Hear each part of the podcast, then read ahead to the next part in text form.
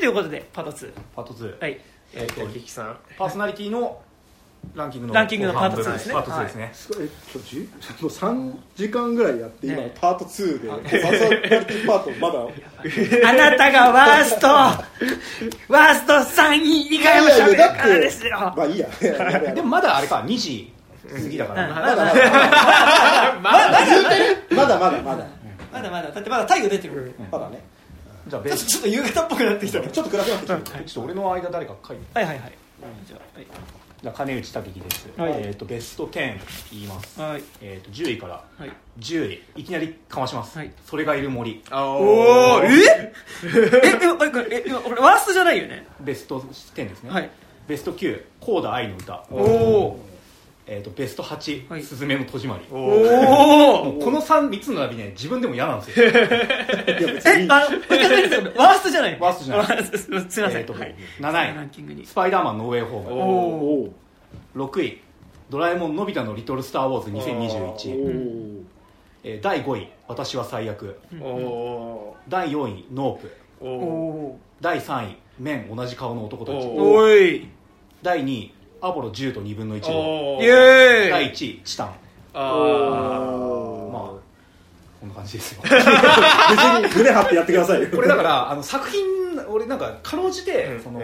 え3位なんだっけ？ごめん。3位がえーっと麺。麺。で1位がチタン。チタチタイエーイ、えーはい、結構ね今出た2人とね2作品ずつぐらいかぶってる、うん。うんなんかやっぱかぶるもんだね。ね。まあね。なんかその今回感じたのはなんかそのあのー何？全然関係ねえ何？あの意図のものが全然関係ねえところに刺さるみたいなやつが、うん。あのー映画の中でも起こってたし映画から俺に対するものでも起こってた、っていう意味で第10位「それがいる森」ですよ。えー中田秀夫作品。ちょっと見れてないんで今から「それがいる森」のネタバレをします。あれあれねそれすっごい楽しみにしてたあのーそれって何なんですか？い言いますよ「それがいる森」の「それは」まあ、宇宙人ですよ。えあじゃあ SF なの？S まあなんなんですよ。はなんかそのあのーとある山にの山って、うん、山にあはい。まあ UFO がよく目撃される実際なんか山が福島県かな？あるある千賀森だ。そうそう。そこをなんか実はなんかその舞台にしてるみたいな感じなんだけどまあそんなことはどうでもいい。行ったことある千賀森。あマジで？あそう UFO 団地区売ってんだ。へえあじゃあまあ舞台わか明らかにした瞬間にも分かるんだ。うん分かる人なら分かりますあのさか、ま、めっちゃどうでもいいんだけどさ、今スペース聞いてくれてる人いるじゃないですか、はい。それがいる森のネタバレした瞬間に3人ぐらい抜けたんですけど。みんなそんな気いにならやでもでもあ私2022年映画史上一番気になってたこと。いやそれって何？なんかそのスペースから人、まあ、たまたまかもしれないんだけどさスペースから人が抜けるぐらいネタバレ気にする映画なんだってちょっと逆にそれ今消えたさんにはさ、みんなはじゃあ。あの見る楽しみにしてるんだねまだね。見てない。可能性がありますで、はい。これなんかあのまあ中盤以降これそれってなんだそれってなんだってやって、はい。はい中盤以降、まあ、エイリアン出てきますよ。ガンガン姿出てきます、うん。それどういうビジュアルネームグレータイプグレータイプなんだけどあのちょっと口の下半分がグワーってめっちゃ開いてうん。子供を食うみたいな食ってさらうみたいな。うん。っていうのを結構もう何十年前からやってたみたいな。ちょっとストレンジャーシングスのにもちょっとある。うん。デモゴルゴンみたいあなーで基本子供は死にます。あ。の子どはこ行ったんだろうって、まあ、エイリアンにさらわれたのかなと思ったら死んでて戻ってこないっていうオチもついたりしてるんですよであのままずねすげえびっくりするのが、まあ、映画始まるじゃん、うんまあ、いつもの最近の中田秀夫作品のあの感じなんですよ、ああのグダーみたいな。ーそんな効果音ね今今これワワーストの話じゃないよいやいやあのそれがいる森はマジであの誰も望んで作っていなかった、うん。多分下手したら制作陣も真面目に誰も作ってない、うんあの雑に作った何かが俺にだけ刺さるみたいな。奇跡が起きたりなんで、うんうん。本当にあの最悪の奇跡が起こる。ノノープじゃねえか。よそれノープって別の作品だそれ。俺 みんなには最悪の奇跡かもしれないけど俺には奇跡だったみたいな、うん。俺にとってのだからある意味サインみたいな感じ、もうなノープとノープとサインとさ。え でも本当冗談じゃなくてそういう映画で。もうなんかグダーって感じで始まるんですよ。でその相葉ちゃんが奥さんと離婚して、そのなんかあのー宇野昌平となんかリンゴ農園みたいのをやって暮らしてるところに、その息子が家出してくる。と、うん。でまあじゃああの学校に相葉ちゃんのいるその村の学校に通おうみたいな感じになるななって転校入生として入ってくるんですけどそこで初めてできたなんかちょっと太っちょの友達となんか仲良くなって、うん。山におなんか秘密基地があるんだって連れてってもらって、あっちに面白いものがあるんだってって言ったらあのもうコントのセットでしか見ないような UFO がボーンって山に置いてあってもうそれでああってなんか。クラックラックそれは本当に UFO UFO です。でもコントのセットにしか見えない。本当にあのなんだろう。あのー三谷幸喜作品とかで UFO がやってきたみたいあはいなギャラクシー街道とかのレベルうん。本当に。があったりとかもしてもうクラーってなるんですけどその最後何が起きるかっていうとまああの子供の失踪事件が相次いでる、はいはいはい。それこそストレンジャーシングスとかなんか最近のその、うん。自分なりのホラーっぽいんですけど、うん。なんかこうどんどん子供がいなくなっていってで最終的に何が起こり起きるかっていうともう完全にエイリアンがあの街がねなんだっけな停電するんだっけな停電、うん。なんか帰れなくなったタイミングであの学校が舞台になって、うん。うん学校にその、まあ、相葉ちゃんの子供含む。であの先生とかもまあその教員として割と主要キャラでいいんですけど、みんな学校にちょっととりあえず残ってってとこでエイリアンたちがあの学校を襲撃するんですよ。おであの何？学校の窓から外を見ると、うん。校庭の3方向からすげえ開けた校庭の3方向から、エイリアンがこうちょっと瞬間移動しながらこう歩いてくるみたいな時間があって、あ来てる来てる来てるみたいなビジュアルがあってもう正気とは思えないんですよ。これはもうなんかこの凄さを俺何で例えたらいいのかなって思った時に なんかそのみんなはこのビジュアルはバカにするかもしれないけど、俺小さい頃これが本当に怖くて、うんこういう映像を自分で妄想して真相を恐れていたっていうものの映像化なんですよこれって。それがいるものにそれって。それどどれぐらいのサイズの宇宙人3匹入ってくるまあ2メートルぐらい。のグレータイプああじゃあまあ結構大きめなんだ。まあ何匹かいるんですけど。ナビ族ぐらいのサイズかな。あまあナビ族入ってきたら結構怖い。ナビ族3メートルだけどね。ナビ族のね口がパカーって開いて 人間ほじったら怖い。ねそれぐらいしてほしかったです。けどみんなが知らない映画あの説明するの難しいの。で子供をなんかこうガシって捉えてこうクパーってだからちょっとなんかドリームキャッチャーの最後みたい。な感じでクパーってとこにこうごっくんみたいな飲み込むみたい。な、まあ、結構あ丸丸飲みなんだそう無視するんですけど、うん。なんかそのそのなんかそのシャマランのサインでエムナイトシャマランのサインであの何が怖かったかってシャマランのサインもその当時結構バカにされてたじゃないですか。なんかあんなエイリアン急に出てきて、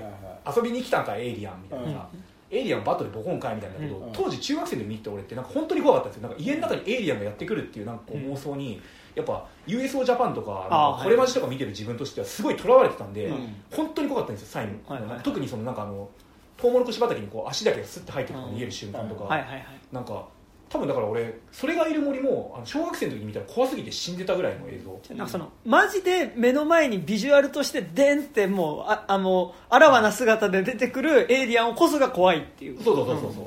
だしそのエイリアンが今、まあ、その開けてないその校舎っていうところに自分たちを捕らえに、はいはい。食い殺しに向かってきてるっていうのが見えるっていうシチュエーションもめちゃくちゃ怖いし。あーっていうのがなんかついに映像化された時にさそのなんだろうサインでさあのホアキン・フェニックスがさ、あの何？あのニュース映像に映ったあの子供の誕生日会にエイリアンが来ましたみたいな映像を見てさマジでビビるシーンあるじゃん、うわーみたいな。なんだよもっと見せろみたいな、うん。あれですよね。あれって実はすごい怖い映像で、うん。なんかその間抜けなんだけど本当にエイリアンが来ちゃったとしたらあんぐらいのなんかこう神秘性とかのないリアリティなものとしているんじゃないかみたいな説得力が妙にあったんですけど、うな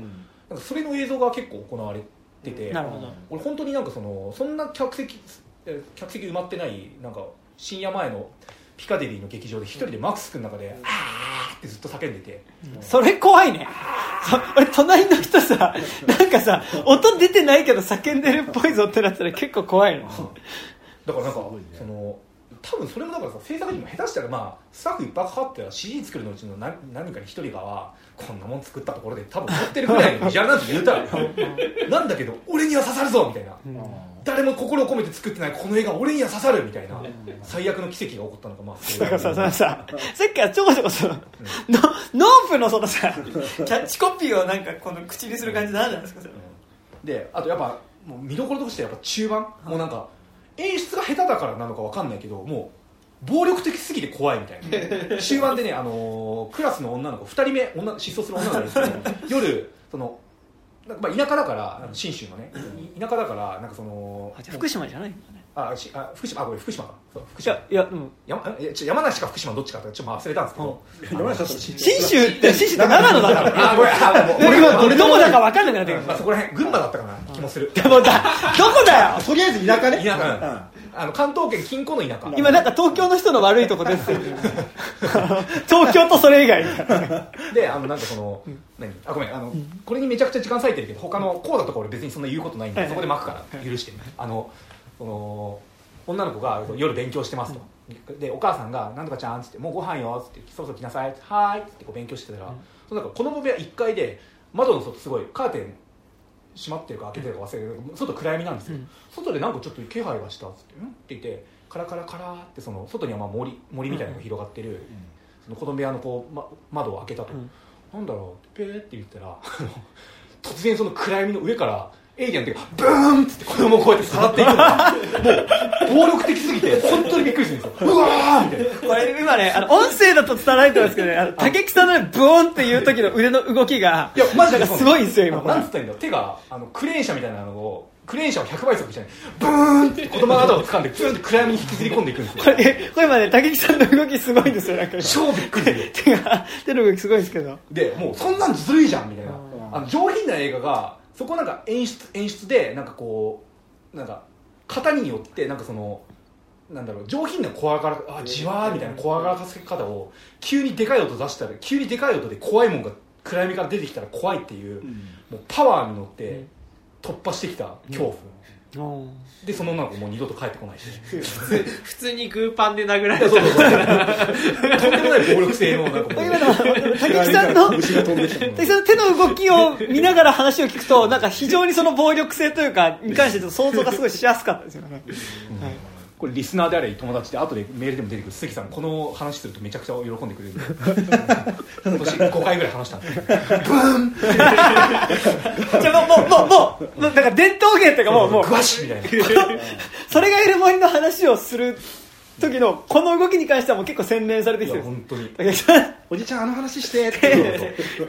それがいる森のあれ誰もいない何がいいのかな。ブーン。本当になんか確かそういう効果音流れるなんかあの稲川淳二みたいな。あ稲川淳二話したら結構怖いかもしれない。それがいるものいる森淳二バージョン、聞きたいですね。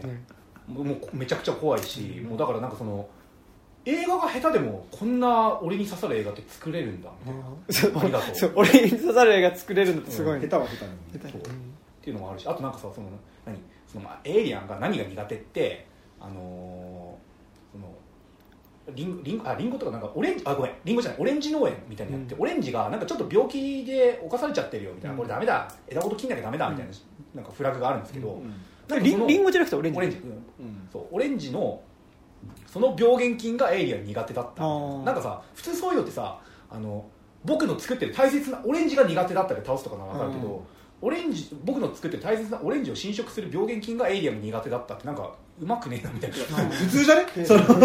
普通だよ。地球人にとってはそこまで有害じゃないバクテリアが宇宙人にとってはすごく有害だったから意外性がある。まあよ地球のフルーツに有害なあのそのバクテリアが宇宙人にも。いや普通にだってさ人間も食べたら食当たりになるような感じの,、あのちょっと腐っちゃったみかんが宇宙人食べたらあのそれはそれでちょっとよくなかった。普通じゃね？多分人間でも一緒じゃない？だからやたら苦手だった、まあ、だからあれですよね。あの事故物件におけるあのそのコントで使ってた傘が最後の守りになるみたいな。あのなんかこう間抜けだけどなんかエモい感じみたいな。あれは良かったですよね、うん。あそこはね。よよかったかあれ。よかった。いやもうなんかそうだから俺はここでも笑いで行くんやってあそうそういそうそうダサいけどよかったじゃん。笑いで行くんやな。んか言いたいことはわかるじゃん。あのホラーとしてどうとかは置いといて。な事故物件のあそこでも戦うんじゃなくてあそこで漫才をやってほしかったんですよ僕。あー。のゆ幽霊たちの前に。それでも俺は笑いで抵抗するんや。みたいな、まあずっとなんかそう中田秀って言われてなそうなんなんかなんなの？その、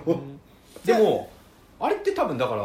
ちゃんとしたホラー作家では作れなかったビジュアルなんですよ。それこそだからジョーダン・ピールとかに 中田秀夫はちゃんとしたホラー作家だろ。いやまあまあそう一応 一応ってかさちゃんとしたホラー作家でしょ。ちゃんとしたホラー作家ってさ多分生身でエイリアンが校庭歩いてくる絵撮りましょうよってなんないと思うんですよそうねでも俺は見たかったんだよそれがずーっと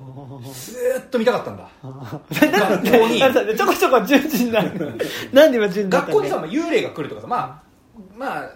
メリーさんがの人形が来るとかはさ、うん。まああるでしょ、まあ。想像の範囲じゃん、生身で来ても怖いものだよねあその。の体探しとかそういう感じだったから、うん、あそうなの。俺の一番怖いものってやっぱエイリアン。で一番怖いシチュエーションどこだ？まあ学校夜の学校。まさにああドゥーン。まあ、まあ学校の階段にエイリアンは絶対来ないからいね一番怖いんだねやっぱってなったし、うん素晴らしい映画でした。ふーんすっげえどうでもいいレレンさんすっげえどうでもいいですなんか俺義務感としてちゃんと見に行きたかったそう、でもなんか、そう、レイトさん見てないんだと思って。絶対に見に行こうと思ったの、うん。さ勝手にこけてその言われなかってせめてヒットくらいしろよと思うじゃない、うん。なんかそのいいよその自己物件は俺大嫌いだけど、自己物件だってあれはなんか数十億稼いで、まあね。そのそのおかげでじゃああのほ放課会の、まあ、ホラー映画はちょっと当たるかもしれないなみたいなムードが出来上がるんであれば、必要悪として受け入れようと思ってたの俺は、こけんなよ。って まあね、自己物件は原作のファンとかもね。とかもある、まあ、自己物件っていうワード自体がなんかこうある種のネットミームっていうか、うん。そのネットのなんかこうバズワードの一つではあるから、なんかこう受けやすかった、でもそれって言われちゃうとねもう何でもありやんってなるし、ね。まあ、ちゃんと一斗感もあるしねあ子供がね。あの別に、あの、思ってないし、行った後さ、ニヤってするのやめてもらっていいですか？ちょっとうまいこと言っちゃったけどみたいな。いや、うんまあヒットなんかそうだからねまあでもブラックフォンが大好きな君にも、うん。あのが好きであろう落とし穴描写もちゃんとあるよ。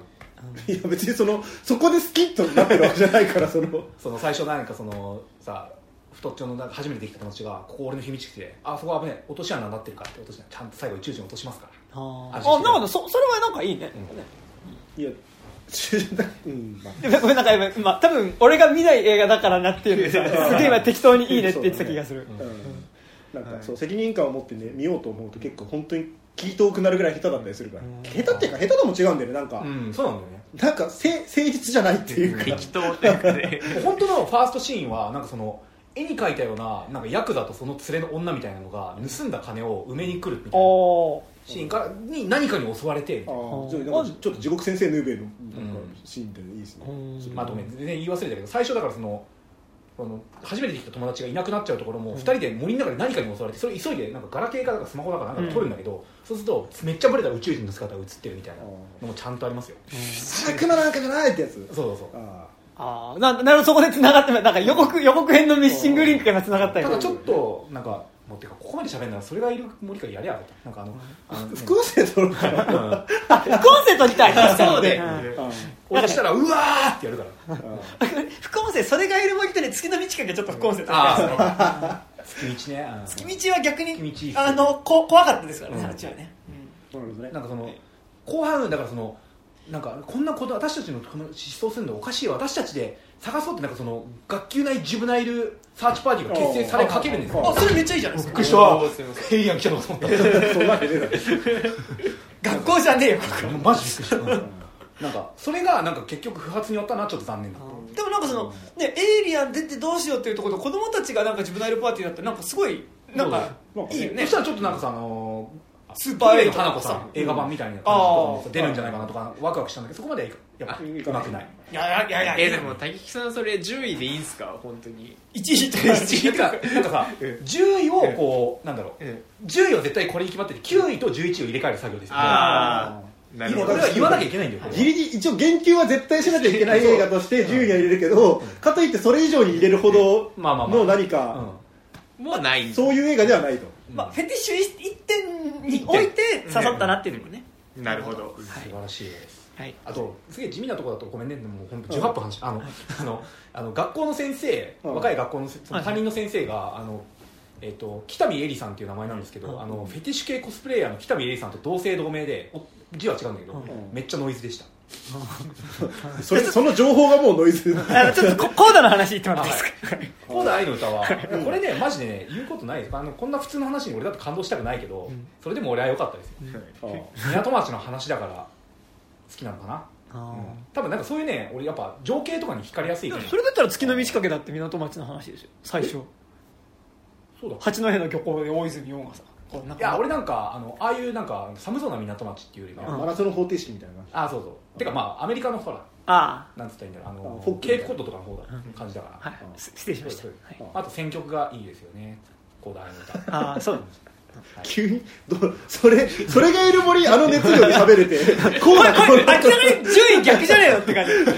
えこうだって今年だ今年去年今年かああ去年去年去年ねそうこれ去年の話してたこれあ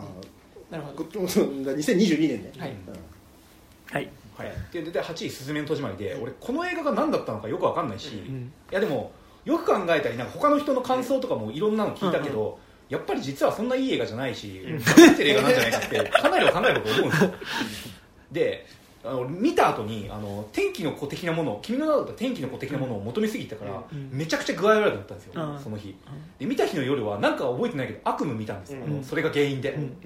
なんか内容覚えてないけど「すずめの戸締まり」が思ってたのとそんな違なんか違うから、うん。期待通り、まあ、言い方悪くすれば期待通りじゃなかったから見た悪夢を見たんですよ、うん。でもなんか2回目見たらなんかなんやかんでやっぱいい映画だったんじゃないかなってちょっと思ったような気もするから。これさこれベストの話だよ。ね何この温度感。そうだからさっきさ高島君会の時でもさなんかベス高島君ワーストの時でも話したけどさ「すずめの戸締まり」の悪いところとか至ってないところはいくらでも出てくるんだけど、至ってるところを上げちゃうとなんかすげえつまんないことになっちゃう。なんかこうなんかこうあの声優がうまいよねとかさうん。そんなん別に言わなくていいじゃないですか。なんか、そのやっぱ新海誠はいいよねとかそういう話になっちゃうからなんかこうもうだからでも新海誠のまあファンだからとりあえずこんくらいに入れていくかって8位にだってもう一番最悪な順位だと思うけどその端込みでここに入れさせてくれや、うん。まあなんかその下手したらワーストとも考えたんだけど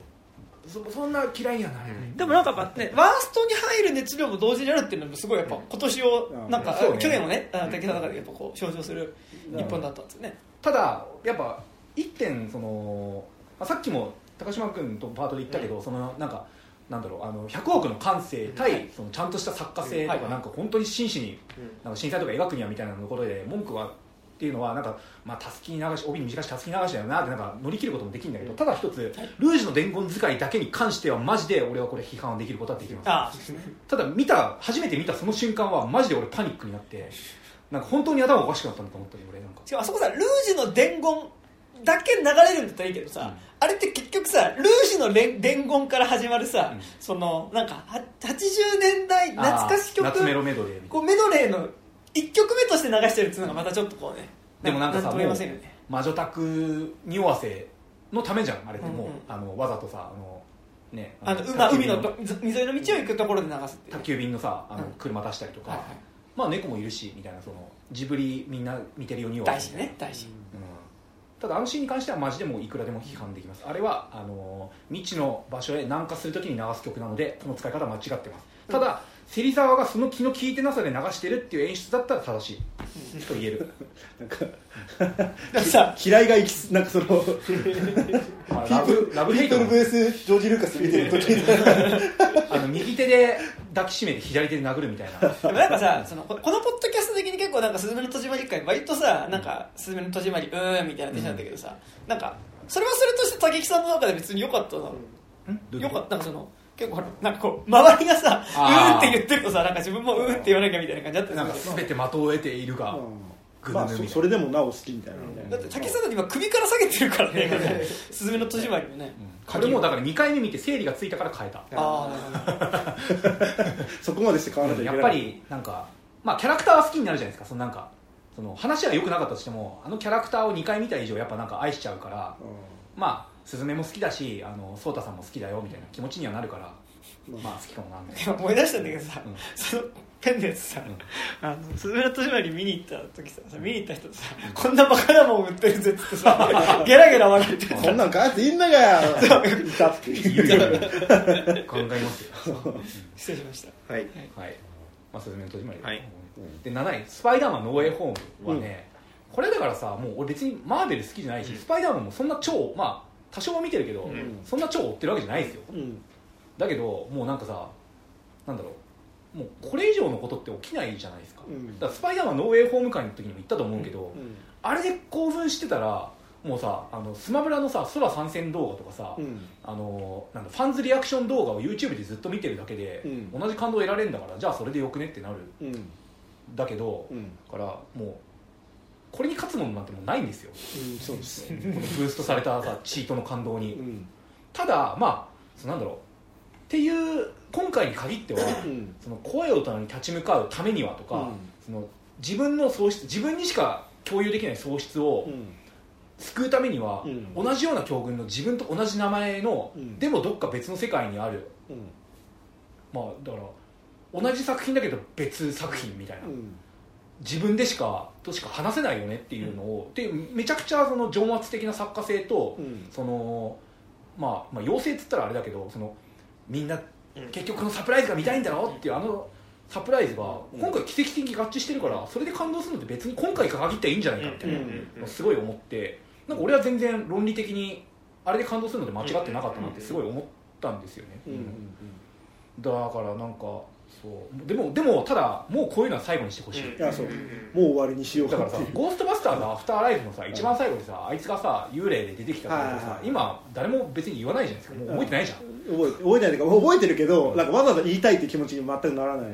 だああいうのとかなんかシークエル「スター・ウォーズ」のサプライズみたいなのばっかりになるのは本当勘弁だから、うんそう。ねいやだからここまでやって初めてだ一ぞ回こっきりの技、うんそう。ね。だからなんかさ要するにこうカメオ出演の都合のいい言い訳みたいなのに使われるようにどんどんなってきてて、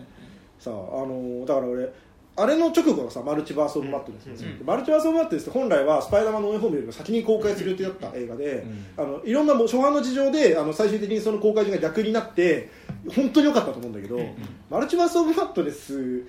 とそのスパイダーマンのノーエホームでノーエホームの時になんかそのマルチバースっていうのがあるとこんなことが可能になるんだみたいな、うん。こういう映画の語りがの扉が開いたんだと思って、扉がこうバーンって開く感じがしたの。あで、マルチバースマットレスってすごいですバーンあの、コナンのあの CM 入りと CM すごいって、あれのの逆か。あれだって閉まってああ開くだっけ。ココナンのあの、うん。あの CM 入りのね。アイキャッチはね。だけどの逆。あの一回バーンってすごい勢いで開いたやつが ついにマルチバースマットレスすごい勢いでバーンって閉まってあもう二度とこの扉は開かない方がいいみたいな。そうだね。そう。うん感じになってるんだけどただまあ残念ながらなんかどうも噂によるとあのロバート・ダウニー・ジュニアがあの今後のアベンジャーズとかに出てくる可能性がどういうこと？あるんですって。どういうこと？それなんか、ま、マルチバースの分かんないですそれは。ダウニーみたいなことじゃなく分てかんない分かんない。いやでもさ日本のファン的にはさロバート・ダウニー・ジュニア生きてるからまだいいけど藤原圭じゃなくなってんだよ。確かに、まあそうそれもあります。全然笑えないよねそれ。ってもうだからなんかそうだからそういう話にどんどんなってくるから、あのどこまで何をそのがさその作劇の要素として使っていいのかどうかみたいな。あのマルチバースマットレスとかで言うとあの作劇のためだけに、あの既存の割と愛されてもいたようなキャラクターたちとか、まあ、もしくはあの初めましてとかあとちょっと不遇な扱いになったやつらとかが、その結果的にちょっと不遇な扱いになったやつがもうさバンと集まってきた後にさ不遇に殺されてくる。それが本当に作劇のためだけにこう、まあまあ盛り上げるためなんで、みたいな。でもこいつはあの別次元の、全然別のユニバースの奴らなんで、あの、こいつが死んだとしても、この後、あの、この後のシリーズではまた、あの、出てくることもできますんで、はさ、もうそんなことならやんなよ、みたいな。ファン。タスティック4とかひどかったよね。ひどかった。だから本当あんなことやるぐらいだったら、ねあのパトリック・スチュワートわざわざさそう。連れてきパトリック・スチュワートだってるよねプロフェッサー X そうそうそうそう。あと、クラシンスキーでね、あと、あのクワイエットプレイスの監督ですよ。おおが、あの、えっ、と、ファンタスティック4のね、あの、ゴム人間ですよ。あをやってんだけど、口塞がれちゃうやつ。だっけそうそう。そうそうあのキャスティング自体はねすげえいいんだけどさ。あれ冗談っていうのね短編であった。描写では分かったけどねいいんだけどマトリックスそう。さあそうマトリックスだったね。あるんですけどまあまあさまあマットマあのマットマックスじゃねえや。マットマルチバースマットレスの悪口はまあいいや、あの。マルチバースママッティスはノットフォーミー枠に入れてます、はい。あなるほど。おおもう早くもワーストの。ね。あとやっぱスパイダーマンのノーエンホームさやっぱさ、そのラストのさなんか俺スパイダーマン論とか全く考えてないけどさ、うん。あんな素晴らしいクリスマスでも俺は孤独なんだけど孤独じゃない映画ってさ、本当に勇気を与えるんです、うん。なんか本当にあの超大きい話になっちゃうけどあれってなんか現実に生きてる我々に、まあ、ダイレクトに勇気を与えることだと思うんですよ。俺は孤独だけど、でも別の世界でなんか俺と同じ俺が俺とは違う俺がいて、うん。彼らも同じように孤独に誰にも知られず戦ってるんだみたいななんかこう、のってすげえ勇気を得られることだと思うし、うん。なんかこうだからその農園本会の時も言ったけどあの逆算であのスパイダーバースの評価が爆上がりなんですよ、うん。それを単体で全部スパイダーバースでやってることなんですよあれって、まあまあそうだね。その知ってるやつが出てこなかっただけで、うん。スパイダーバースで全部やってることを知ってるやつ全投入あの、うん。トビー・マグワイアママグワイアと、うん。あのアンドリュー・ガーフィールドをぶち込んだ結果、うん。あこんなすごかったんだ実はスパイダーバースってみたいになるみたいな、まスパイダーバースがだからそのアニメーション的表現でこううん全部こうややりきってることを、まあ、実写のチート感でそうそうこそうやってるっていう。そうね。っていうのがまあスパイダーマンの応援を、はい。だからあれ以上の素晴らしい劇場体験ってできるんだろうかっていう悲しさもやっぱありますよね、まあまあで第6位「ドラえもんのび太のリトル・スター・ウォーズ2020 2021はい」これはだから1984年のまあお藤子 F 不二雄のコミックス版であり、うん。あのアニメ映画版の、まあ、リメイクなんですけど、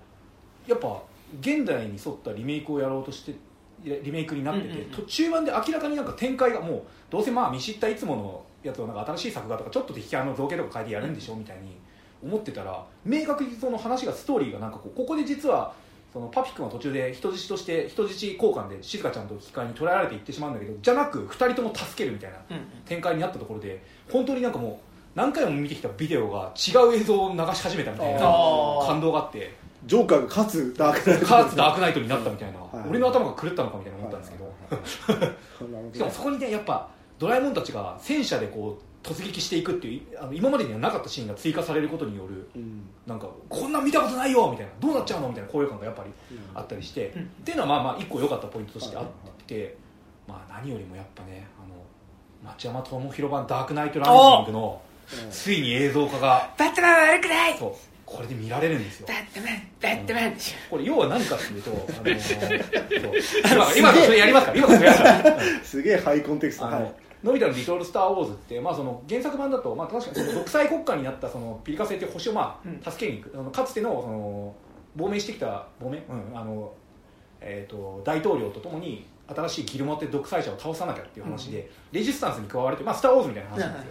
でそこで最後なんかそのいろいろそのスモールライトの効果を切ってみんなであの元の大きさ、まあうん。ちゃんとした大きさになってそのじ本当は小さいピリカ星のそのあ巨人モードで？巨人モードで倒すうん。倒して、で逃げた独裁者をそのなんだ民衆、うん。あの独裁者を倒せーってなってるあのわーってなってる民衆がの前に最後独裁者が崩れてこう王冠王冠っていうかそのうんうん。帽子が落ちて勝った打ち勝ったのだ、うん。独裁者に打ち勝ったのだって終わり方なんだよ。っていう最後しか出てこなかったその民衆たちの民衆放棄を今回描いててなるほど。なんかこうそれが岸くもこれ2021年の公開のはずだったんだけどコロナにに第2波目とかで延期になって、うんうん2022年の3月に公開になったことによって岸くもあのロシアにあるあのウクライナ侵攻。ウクライナ侵攻の起きた結構直後に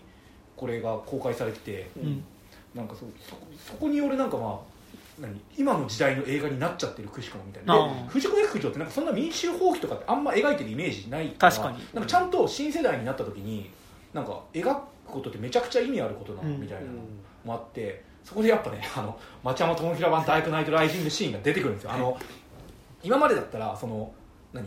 法廷、えっと、裁判の法廷の中はいでパピ君が捕らえもう再度捕らえたパピ君があのいずれあの処刑するみたいになった時にあのいずれ民衆の怒りが独裁者を焼き払うだろうって言い放って、クソーみたいにその独裁者が怒って終わるみたいなのだったんだけどそれがあのテレビ放送全国放送で、はいはいはい。あの最後パピの言葉をなんかこう民衆に向けてこう何？あの放送させてやろうみたいなタイミングでそれを言うようになって、あの独裁者はいずれ滅びるみたいな,、なんか民衆を立ち上がれみたいに言うことによって、それを見てたねあのあのピリカ星の子供。一市民たちが、まあ、結構もうかくまったなんかその暮らしをしてますよ、なんかその独裁政治になってやねみたいになってるところで、子供が「ママ独裁者って何? 」まあこれだから町山と文の大嫌いナイトライジングにおけるバットマンバットマン悪くないって。そしたらそのかご家庭にいるね奥さんが「あなたこんなんでいいの?」っていう子供の声をこ子供の声を聞いて「こんなんでいいの?」みたいになって親父が「ダメだ!」っつって「独裁者を倒せ!」っつってなんかこう家族全員でこうストリートに出たらもう同じようなあ思いを気持ちになった思いを持った俺も俺泣きそうなんですけど、あのピリカ星の住民たちが「独裁者を倒せ!」って言いながら「独裁者の官邸はあっちだ!」ってうわーっていうのとあのーその元の方では完全に捕らえられちゃって処刑を待つだけだったドラえもんのび太ジャイアン、えーロコロッコっていうその4人があのこそこからうまく出して彼らはそのスモールライト奪還ミッションに向かうって結構そのうん。同時並行みたいな、今なんか藤子 F 不二雄だったらあんまやんないなみたいな、うんうんうん。そういう結構同時並行映画みたいになっててちゃんとなんかその F らしくない F 作品のアップデートを作るっていうのにもなってて、うん。そのやっぱ民衆蜂起をやっぱここで描いてくれたっていうのは本当に嬉しかった。なるほど。うん、だからのび太の新恐竜の時もそうだったけどやっぱ既存のドラえもん映画のマッシュアップやリミックスでどんどん新しかったり狂ったりする作品大長編映画が生まれるっていうのはやっぱドラえもんファンとして本当に嬉しいことですねなってるんで、うん。だから町山と姫のダークナイトライジングが好きな人は、まあ、アマプラで確か見れるのでそうそうそう。だかやっぱさここ結構さ町山智浩版ダークナイナイトライジングのさ話をしてるからさ、なんかもうさなんか見た気になってるんだけどさその映像ってマジで存在しない。んだよでも俺の中にはあるんで。わかる。だから俺もあのアメリカ映画特電の時のうん。ダークナイトライジング回を多分10回ぐらい聞いてるから、うん。なんか映像あるんだよねいいんだよね。あのすげえさ安いさディストーションのギターで「ドゥドゥドゥドゥ」ってバットサインが浮き上がるんですよ。ドゥドゥドゥドゥみたいなさベッドマンベッドマンベッドマンだってさあんた一回さあのダークナイトライジングの話してる時にさ町山版の話入ってきたことあるまあ、記憶がさ記憶があってあの去年マリエンバーツデーみたいな感じでさう何回もさあの話を聞いてるとさ会ったことのようなこれ気がして町山版か町山さん名物そうな映画はいっていうのがまあ6位でした、はい。で第5位「私は最悪」イエーイ。まあまあこれね見た人はまあどこが良かったとかまあいろいろさまあ、うん。けまあ言い方あれですけど結構共感ベースで受けやすい話じゃないですか。あもう30歳になる節目最悪なこんな私の最悪ななんかこう人生みたいな話だからなんだけど俺がやっぱ一番この映画好きなのってユリアの人生がどう動いてたかとかいうよりもやっぱその、まあ、中盤、まあ、第5章だけど、なんかその時が止まるシーンとか、うんうんうんうん。オスロっていう街のなんかマジックアワーの夕焼けとかなんかああいうなんかもう超自然的ななんか美しさみたいなのをちゃんとそこでそのしょうもないその人生の生活の中にそういったものが点在するっていうのがなんか描いてくれたおかげでなんかこうこの世界が存在するっていうマジックの中に自分の小さな恋愛とか人生があるのか、うん。まあ、はたまたその自分の小さななんか小さな自分のなんか恋愛とか人生みたいなものを今まと自分がまとってるからそれを世界も美しくまとってしまってるのかみたいなそういうなんかトートロジー性っていうか、うん。いやっていうトートロジーにしたのは今俺がその言葉にしたからそうなんかそうであるんだけど、うん。なんかそういう感覚みたいなのがなんか人生の価値なんだよなみたいな。なんか結構一段上の無駄になんかスピッタ壮大なことを結構今作見てて思ってしまって、なんかこう確か私は最悪会でも言ったんですけどなんかあのツリー・オブ・ライフで本来感じさせてほしかった感情を感じれたみたいな、僕の人生となんか恐竜がばっこして地球が誕生してみたいなものが結構同等になるみたいななんかのを、まあ、そこまでの超超自然的な映像までは流れないけどなんか結構それに近いことを感じさせてくれたのが私は最悪なんかさでしたね。主観としてはすごい美しいものだけどさ、うん。なんか話としてはすごいみっともないうん話じゃん、はいみっともない恋愛の話がずっと続くけどさ、なんかでもその瞬間に感じてたきらめきとか美しさみたいなものはちゃんと映像として切り取られてて、うん。なんかそれともあのストップモーションのシーンが多分一番顕著はいはい。はいなんだけど、なんかこうタイトルも私は最悪だし原題も割とそれに近い Worst Person in the World、ねまあ、世界最悪の人間みたいなさ話だけどでもなんかそのみっともないそのなんか自分自身もあんまり確固たる自分も持てずさ、なんかその恋愛によってさ、うん。なんか何者かになった気もしつつでも何者にもなれてなななくてフラフラしてるみたいなさ。うん。でもその瞬間瞬間にちゃんとそれが美しいものとしてさ、うん。あの感じれてたことっていうのがさ、こう客観的に見た時にちゃんとそれ美しいものだったよ、まあ、主観でもあるんだけど、うん。美しいものだったよっていうのがなんか同時に肯定なんかそのうんうんうん。かっこ悪かったものとして描いてるんだけど同時に何かちゃんとそこにあった時間自体を肯定してるような感じがして、まあ下手したら肯定ですよないのかもしれないけど、うん。なんかあるなこれはうんみたいな感じがあって。すげえ良かったっすよね。あとなんだあのこれ山田君あの気づいても何も言わないでほしいんですけど、はいはい。あのなんか近しい知り合いに割とガチの結構近しい境遇になった人がいてもう俺見終わった瞬間にスワッと思ってその人にうん。速攻あのシネマ借りて出た瞬間に LINE したんですよ、うん。すぐに見てくれみたいに、うん。でそしたら結構なんかその人がなんか予想の20倍くらいこの映画にハマってくれて、うん。なんか俺が覚えてね細けいセリフとかめっちゃ覚えてて、うん。あのセリフではさとか言われてさそこまで覚えてないんですけどみたいなとか、うん。なんかそのああそうあそこあそう。それ知ってること前提みたいになんか感想とか会うたびに言ってきてくれたりとか、なんかそのあの肉地の山田と俺の回を聞いて、はい。あそこで山田君が言ってたあれってさとかなんかさもうそこまで覚えてないんですけどみたいなことまで言ってくれて結構ハマってくれてそれが結構嬉しかったっていうのが。なんか俺私は最悪ベスト入れるかめっちゃ迷って入れなかったんだけど、うん。はいでもね去年感想しゃべるの一番楽しかったこの映画あーそうね、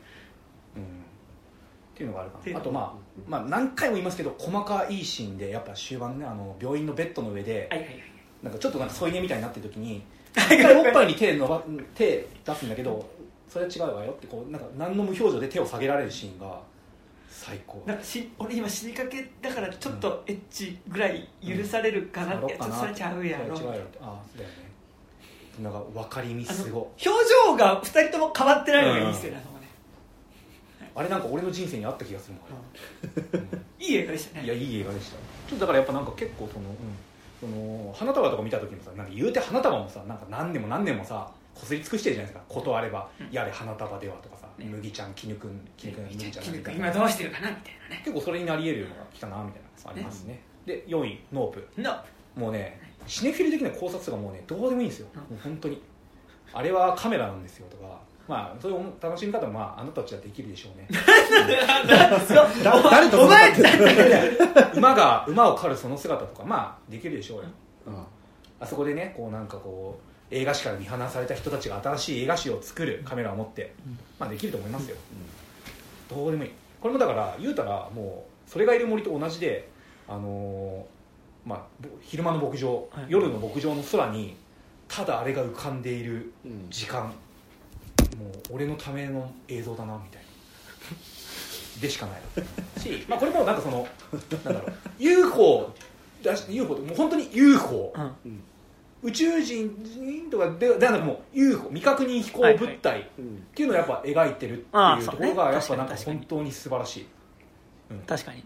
しやっぱなんか、あのー猿とチンパンジーと見つめ合っちゃうシーンとかもなんかめちゃくちゃ怖いしなんかああいうのってもう偶意に満ち溢れてるんだけど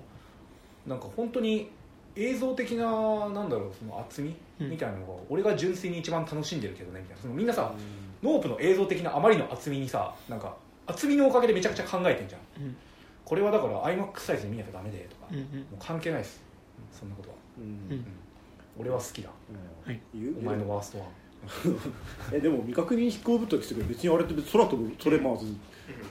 いやそうだから俺も見終わった後に空飛ぶトレマーズでお。そこがいいよねとか思ったけどそんなことはどうでもいいです。あれがただ飛んでる。やんねあんな、ですよね。えっと未確認でもない別に大食いなんか空飛びクリーチャー、まあまあまあかわいそう。かわいそう。いやだからそういう批判がなんかなんか別にあいつの正体がどうとか以前にうん。夜のその雲の隙間にあいつがヒュンってうん。飛び去るあのムーブ。うん、あのシチュエーションでこのムーブみたいな。そこにこうあれ一本でもう OK み快たいな。うん、それがいる森のなんかその最後エイリアンが出てきて OK みたいなのとまあ同じことなんですよね、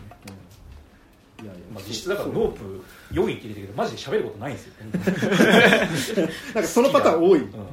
で第3位「麺。同じ空の男たち」まあ、これは本当にすごくて、なんかチタンもそうだけど、なんかこう善悪とか良し悪しをなんか定義せずにマジで愛っていうものを描いててこれ最後のセリフがちょっとネタバレになりますけど麺の一番最後のセリフって結局あんたはどうしてほしいの？あそれは何なの？みたいな、愛なんだって言ってはぁみたいうん。ななんかいややれやれみたいな表情で終わるんですけど、うん。なんかまあベタなことだけど、まあ、愛ってそうだよなみたいな。なんかうん。いいもんじゃねえし、うん。でもなんかその愛の負の側面の本質を描いてるよなみたいな感じがあって、それで逆にチタンではなんかそのチタンも愛してるっていうセリフで終わるんですけど、うん。あれってなんかお互い全然別の方角ベクトル向いてんだけど奇跡的にそれが偶然一致しちゃって愛が生まれうん。生まれたように見えるみたいなのが結構チタンのラストで描いてる一側面だと思っててうん。なんかこうめちゃくちゃグロテスクなものの果てになんかやっぱ愛が愛っていうものが生まれるうんみたいなのを、まあ、ラ面のラストだけの話になっちゃいましたけど、描いててそれがすごいなんか誠実だなと思ってて、うん。やっぱなんかその映画全体で言うと見た時にやっぱその大好きだった A24 作品、まあ、主に A24 のホラー、うん。それただ単にまあそのなんか裸の男がいるとか、まあ、さアリアスターっぽいとかもあるし、うん。そういう表面的な意味でのなんかそういうあぽいわぽいわのの最新形態が今バキバキの映像で来てるっていう感動と、うん。その J ホラーっぽいみたいなさっき言ったこの斜面 J ホラーしか出てこないよなみたいな。あとこのトンネルって犬鳴村のあそこ、みたいな。はいはい。ところとかがなんか驚異の形でマッシュアップされて俺の中でのそのなんか A24 のだからオルタナホラーさっきのなんか elevated ホラーラインとうん。最近の J ホラーラインみたいなのがこう合流してあとなんかそのえっと透明人間とか、うん。えっと、煽られとかのミソジニーホラーのラインがうん。3, 三すくみが全部合流した到達地点が、あここでもう一回合流すんだみたいな。合流してできたあの記念碑的作品がこれなんだみたいな感動がすごくて、ナイアガラの滝みたいな。いやいやなんてあでもなんかいろんそれめっちゃ上がってる、うん。なんか面あと透明人間とか、はいあとえっ、と、えーなんだっけ。あ煽られ？え？あ煽られ？とかって、うん。なんか言うてなんかちょっとイコール自分とも思わんでみ、まあ、うん。思ってた部分もあるけど、うん。なんかそんなに比較的シンクロしないで見てたのね、ね。でもなんか俺結構面見た時に思い出したからなんか俺エヴァンゲリオンのさ、エアー真心から君すごい好きはいはい。でなんか酒飲みながらエアーの特に後半のいるっぽくなってからの描写すごい、あの僕は一人にしないで、うん。あのあそこの「哀れね」って言われてからさ、首絞めて「ちゃんちゃちゃんちゃちゃんちゃん」かなとこ見てすごい気持ちよくなるんだけどさ、なんかほぼその逆みたいな話っていうかさ女目線からはそう。こう見えてるアスカ目線みたいななんかもう,、まあ、もうラストとかまさになんか気持ち悪いみたいなことじゃん、うんもうあれって。あれってさ言うてやっぱエヴァって男目線に立ってるから気持ち悪いって言われてるこれが一周回ってみたいなのだやったんだ石丸って好きなんでしょ？まではいかんけど、うん。でもなんかさ言われちゃう俺のこの状態ななんかあるよねみたいな。でもなんかここでなんか傷ついてるがゆえにこんな風に暴力を振るってしまうなんかナルシ自分の自分のこの弱さも受け止めてよみたいな。っていうのを作品にしたよママみたいな。見てよみたいな。僕を一人にしないでよみたいな。気持ちがめっちゃあってなんだけど俺たちは一人になる練習をした方がいい。そう。でそうそう。でそでもう完全にこれあもうあそこで主人公のパートナーでいた人がもうこれそういうやつじゃん。俺が気持ちよくなってた、あのそのななよななよなよだからだよみたいな。君がいないと死んじゃうんだよ僕あみたいな、だからこれあこれやこれみたいな、これエアーやみたいな、真心やみたいな。のとその煽られ、あのー透明人間的な、その暴力性みたいなのが、なんかその方面で描かれたことによって、あ俺やみたいにななった感じはすごいした、本当にね麺の話するってなった時に俺そこについて誰も言わなかったら言わないでおこうって思ったんですよ、あの自分すぎて。ああの もう何？あの自分のなんかその何？極端極端デフォルデフォルメあの極端化した自分とすらも思わなかった。あこれ俺のムーブやみたいな、俺のうまくいかない人間関係恋愛全部これでこういうムーブによって起きてる。のがすごすぎてもう吐き気。被害者ムーブとか。そう。あーでもだから厄介なのは俺の中でそれは真実でもあるんですよ。そのなんか、うん。本当に君いなくなったら俺マジ生きる意味なくなっちゃって死ぬしかないんですけど、どううん。どうしたらうん。いいみたいな。うん。マジであるし、っうん。てなった時にその最後に出てきたあいつがもう一回「何なのそれ」っつって「まあまあ愛。愛ではある」みたいな。本当に最悪だけど、うん。うん、ってなるのがまあそうだよねみたいな。だからあれってさなんかそのえっと、2013年のあのドゥニ・ビルヌーブの,、あの複製された男、まあ、と、まあ、大尊敬する町山智博大先生の解説込みでですけど、うん。複製された男のネタバレをします、あの最後あれってなんかさめっちゃ男目線の話だったんそのなんかあの最後寝室に戻ると奥さんが雲に巨大な雲になってて、うん。雲が怯えてる様子をする。でそれを見たジェイク・ケリンホールがはぁってため息ついて終わるんですけど、うん。あれってなんかさああ俺のふなんか浮気とかなんか不貞行為なんか、ね、奥さんを顧みない行為によってまたあの子なんか奥さんが怯えて嫌な思いさせてそれでまた奥さんがこうヒステリーとかになってそれにまた振り回されるのが俺はあみたいな。うん。なんだけどそれの逆みたいな。あのそれのとか言ってた A24 が10年後に作ったのを、うん。女の方が100倍ため息出すの俺の愛なんだけどみたいな。そうね。のでもう完全にやられましたね。あとやっぱ、えっと、僕女神の継承は、はいはい。あの面白かったけど、女神の継承会でなんか俺そんなこと言っちゃじゃあこの世界の構造自体、うん男と女っていう役割がこの肉体で与えられたこと自体がもうミソジニーじゃねえかよみたいな、でそれになんか神とかいう言葉を使って従っているこの神っていうシステムおよびその神に従っている人間とこの生活のシステム自体がじゃあもう超ミソジニーじゃん、うん。そんな世界終わっておくねみたいなのが結構その面の終盤のさなんかめちゃくちゃ逃げるんだけどどこまでもあいつが追いかけてきて、うん。でその田舎のなんかこう石垣道みたいなのの向こうに巨大な銀河が浮かんでるみたいなシーンに結構それと同じものを感じて、うんあもうこの世界自体がもう女にとって逃げ場のないなんか超ミソジニックワールドじゃんみたいなの、うん結構そのあの女神の継承見た時と同じようになんかその壮大で美しい光景にそれを感じさせるっていうなんか体験をしたのも結構でかかったですね、うん壮大なランドスケープでそういったものを描くみたいな。うんうん。ちょっと面はなんかあの断るにつれて結構ね語る作品にはなると思うしもう本当に大傑作だと思うし結構そのなんかめちゃくちゃグロテスクな表現を使ってなんかその愛っていうものを負の側から描くみたいなのでチタンとかなり対になる作品だなと思って最初チタン1面2だったんです。ですよ。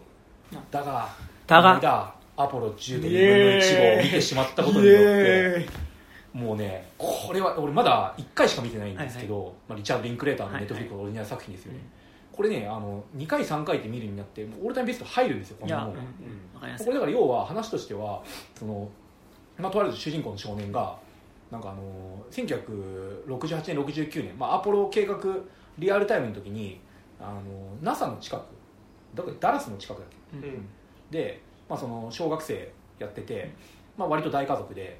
結構両親もいる幸せな家庭。それでお父さんがそれこそ NASA あそうかで働いてんだよね。なんか物品管理の,、うんうん。その NASA まあ、のね末端業務みたいなのやってて、父さんがいなかったらね NASA だってなんか回ってないんだぞみたいに言うけど本当は宇宙飛行士とかやってほしかったけどなみたいな。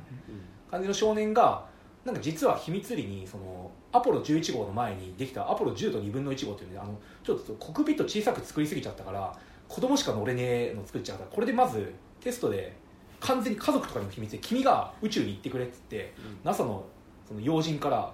なんか連れ出されてキャンプにいたって定義するから行ってくれって言われてその強制的にその実は僕地アポロ11号着陸前に月に行ってたんだ僕みたいな。話とその1969年のもうリアルタイムのそのアメリカ風俗うんうん。の、とかまあ少年誌。うん。なんか何曜日にはこの番組やっててとかが同時並行で、ほぼ全て知らねえけど全部全て描かれるみたいな。ののロトスコープアニメ、うん。もうすごくないですか？いやめちゃくちゃいいっすよね。こんな面白い映画この世にないと思うんだよ、なんかそのまあもう結論から言っちゃうとまあ、すまあ、超野暮な話するとそのまあ口に出したくないな。けど超野暮な話するとまあっていう夢を子供の時誰しも見るじゃん、その僕実は NASA にあ NASA ね月に行ってたんだみたいな、的な話なんですよ。で俺も1999年の夏休み10歳小学4年生の夏休みに「あのスター・ウォーズエピソード1」が公開されたあの夏休みに僕もポッドレースで優勝した経験があるんですよ。し僕ジェダイにスカウトされてるんですよ。はいはいはい。で家でポッド1レーサーとか64でやってうん。ポッドレース実際速すぎて無理だとか思ったりもしたし僕はアナキンだったんですよ。ジェイク・ロイドだったんですよ僕は。ジェイク・ロイドだとまたちょっと話変わってくると。アナキーだったね。っていうのがやってて、なんかその俺去年去年末か一昨年末かなんかそのエピソード1見返した時になんかその、ポッドレースの映像を見て、ポッドレースにアナキンが優勝したシーンでなんか本当に自分の小学生の時の運動会の映像を見てると全く同じ気持ちだったんですよ。あ俺がは走ってたなって。俺が優勝した時の映像だみたいなさ、うん。うん動いた動いたよって。八島明子ボイスの吹き替え版で見てるんですけどいうところとかなんかあ俺の子供時代のビデオまだ残ってたんだみたいな感じのもう要要はそういうことをやってて、なんかなんか本当に素晴らしい映画で、まあ、あとはまあその細かい細かいんだけどもうびっしり詰め込まれるんですよ。1時間40分くらい情報量すごいっすすごくて。そのなんかまあ特段やっぱ良かったところで言うとなんかその家族でそのドライブインシアターにその何人かこう兄弟のうち何人かはこう荷物として隠れて安値で入ってそのお父さんとお母さん車で見てるけど俺たちはイチャついてるカップル茶化しに行こうぜみたいに言ってその帰りにやっぱその車で寝ちゃってそのその時だけはお父さんが寝てる状態の子供たちをベッドまで運んでくれるんだみたいなのとかあってその一般的なそのなんだろう両親揃ってるまあかっこつきの幸せな中流家庭で育ってる自分みたいなものにおける本当にスイートうんうん。チャイルドフットの思い出としてめちゃくちゃあるんですよ。なんかディズニーランドい年に1回ディズニーランド行った時の帰りだけはその車の中で寝ちゃってお風呂も入らずに気づいたらベッドの上で寝てるみたいな、あのなんか甘さとかなんかその子供たちだけでめちゃくちゃ危ない火薬使った遊びとかしてるとかなんかテレビチャンネル争いしてるとかなんかそういったものが本当にびっしり詰め込まれてて、うん。っていう中にやっぱその本アポロ11号の着月着陸の時にはみんなこういうことしてたよね、うん。でその、まあ、めちゃくちゃネタバレになるけどその主人公の彼はあの兄弟たちとあのアストロワールドっていうなんか近所にあるなんかスペース遊園地にみんなで行ってて、たりするエピソードが挟まれるんですけどそこでのなんかこうちょうどロープウェイに乗ってるタイミングであのすれ違うロープウェイの向こうにいる家族家族が着陸してなんか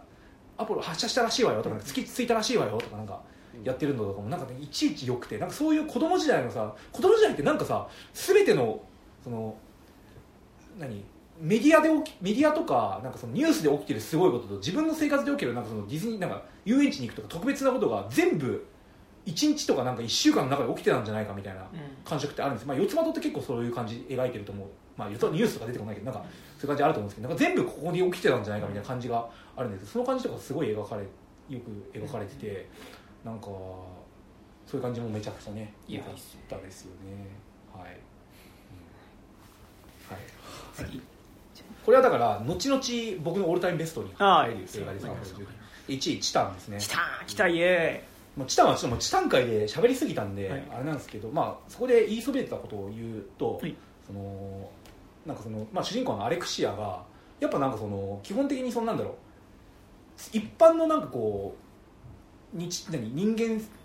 のなんかこう営みに馴染めない人の感じがあるんですよ、なんかそのセックス的なことを真似してやろうとしてなんかこう愛撫とかしようとするんだけどちょっと痛いみたいにやられちゃう感じとかってなんかなんかすげえなんか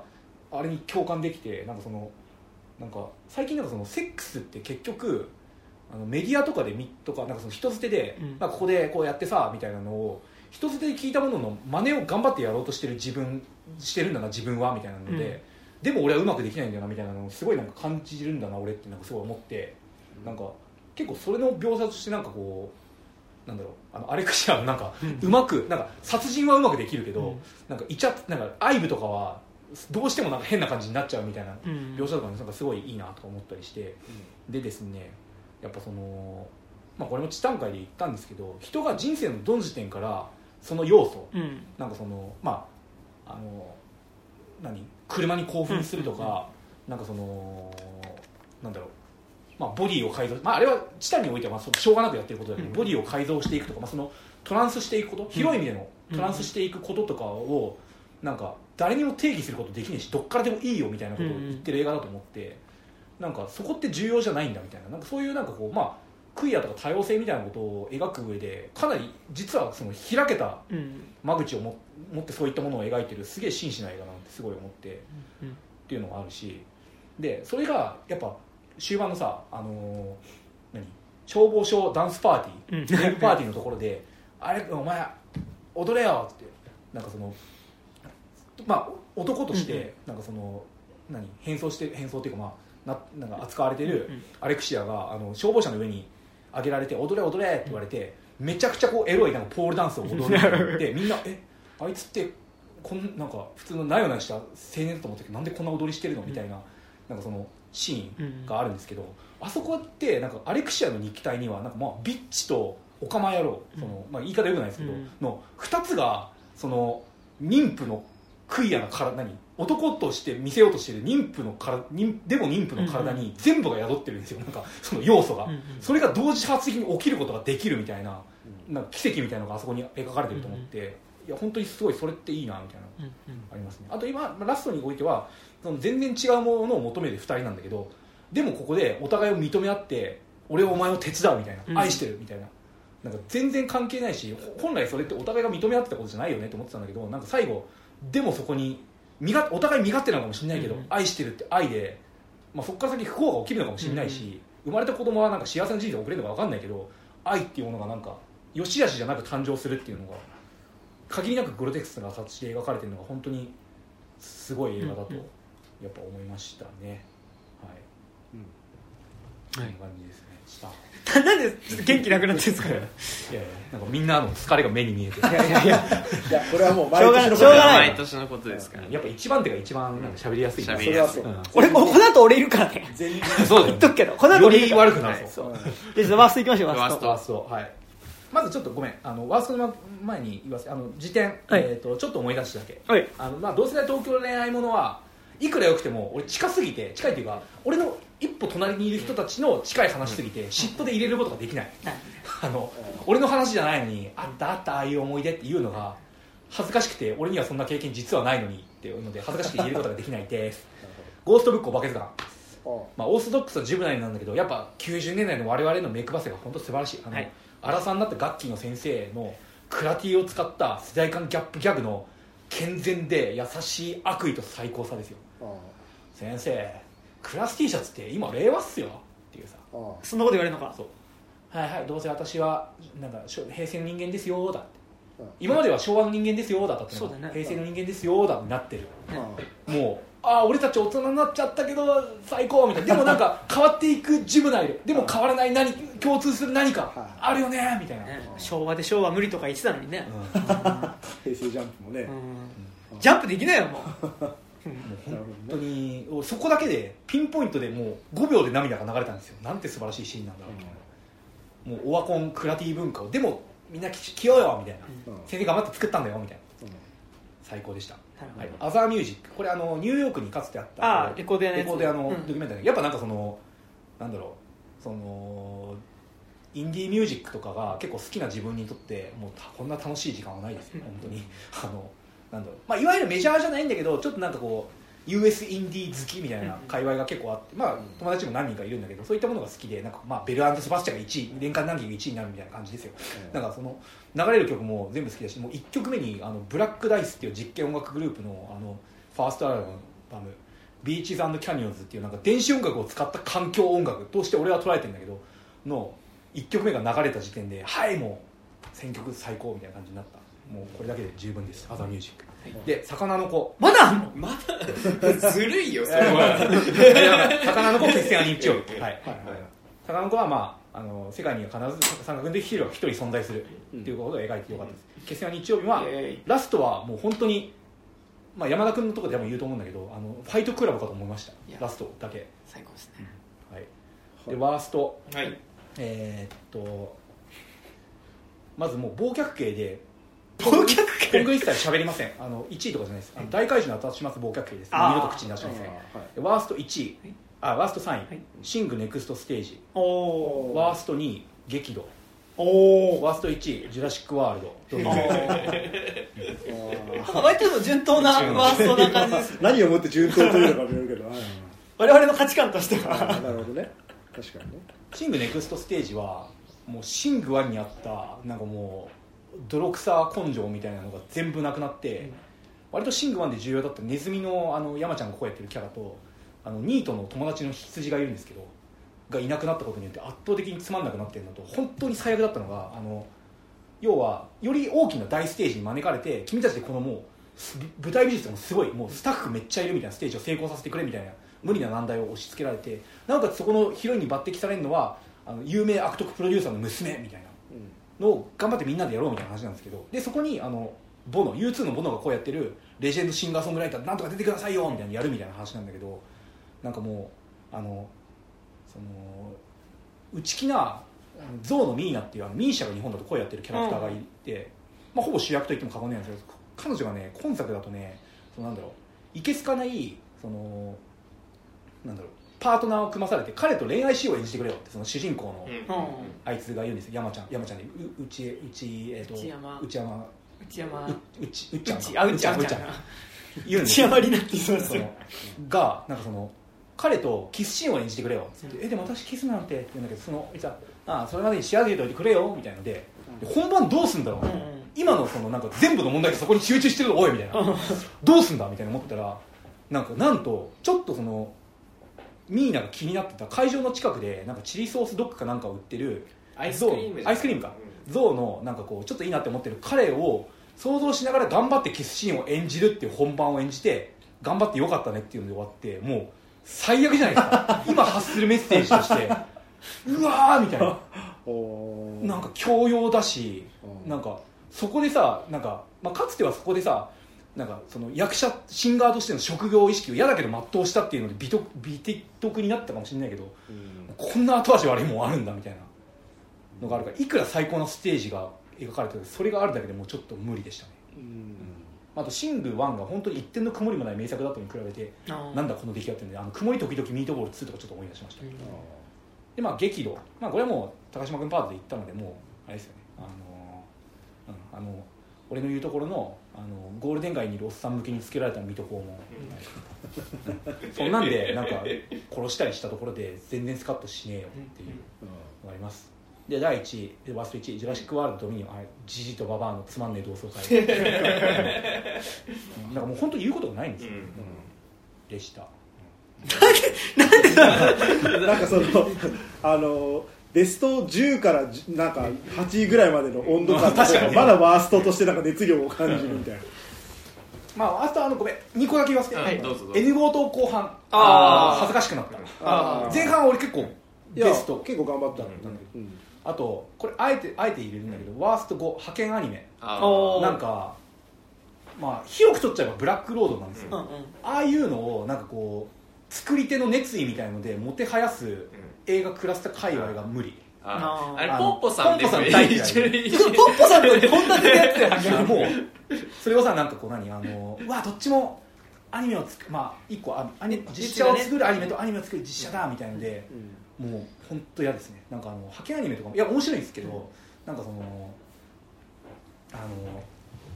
なんか途中でなんかちょっと虐待とかいじめを受けてる子供みたいなのを、うん。が出てくるんですけど、なんかこのアニメを頑張って作れば彼にもアニメ好きだから届くはずだみたいなので、なんか良かったねみたいに最後終わるんですけど、うん。なんかあそういう精神性だから世の中悪くなるんだよなみたいな、うん、全然そことそこつながってませんからみたいな、うん、のが嫌でした虐待受けてるって分かってるんだったら虐待じゃないいじめか。あいじめいじめだけどちょっとなんかもしかして虐待の可能性もお母さんなかなか帰ってこないんだみたいな。ああーまあ若干ネグレクト気味でいじめ受けてる子が主人公の家にちょっと隣の子だからたまに遊びに来てなんかご飯とか一緒に食べるみたいな、うん。とかもだからそこでさなんかそのあの江本時岡うん。演じるなんかこう超冷徹なプロデューサー、まあそのえっと映像系に手を出すにおける金森氏ぐらいのこうなんかここはちゃんとやってくださいみたいな。本当冷徹なタスクじゃないタスクか、うん。あれ時雄じゃなかったっけ？タスクじゃない？タスクか。あのちょっとモテない感じの男の人たまにやったりする方？あのあれだ。宮崎勤やってた人宮崎勉あだから呪音呪いの家で、えっと M を演じてた人と、時代ですね。時代あ時代なんだ。時雄時雄だよ。あなんかれタスクだっけ？タスクはなんかもうちょっとくく、ん。ちょっと若干イケメンめな感じもする方がタスク。時雄だった気がまあどっちかが。そんなこなんかとある本当なんかさ彼のさストイックさからお前何学んだの？みたいな。タスクタスク。タスク。うんあ、あタスクか、うん。え？あタスクあごめんなさい。間違えまあじゃあね君の鳥は歌えるあーそうがか僕がそうですね。時代たごめん。あれタスクです。タスク。何も覚えてない。もう分かんない。分かんないあ分かんない。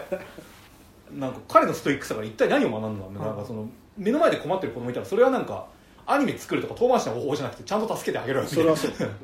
のを思ったっていうのもなんか、うん、そうね。まあ派遣アニメはちょっとポンポさんへのヘイトも込みです。あ なるほど。はい、まあ、そんな感じですね。 not my fucking business 枠はカモンカモンフレンチディスパッチドスカラス選手マルチバースマッドネス終わり。はい。うん最後だけなんて言ってマルチバースオブマットです。ドクターストレンジね、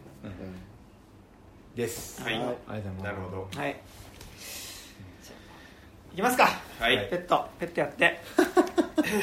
半なんかもうなんかどうでもいいみたいな感じになっちゃう出がらしみたいになってくる。うんさっきもそれ喋ったんでみたい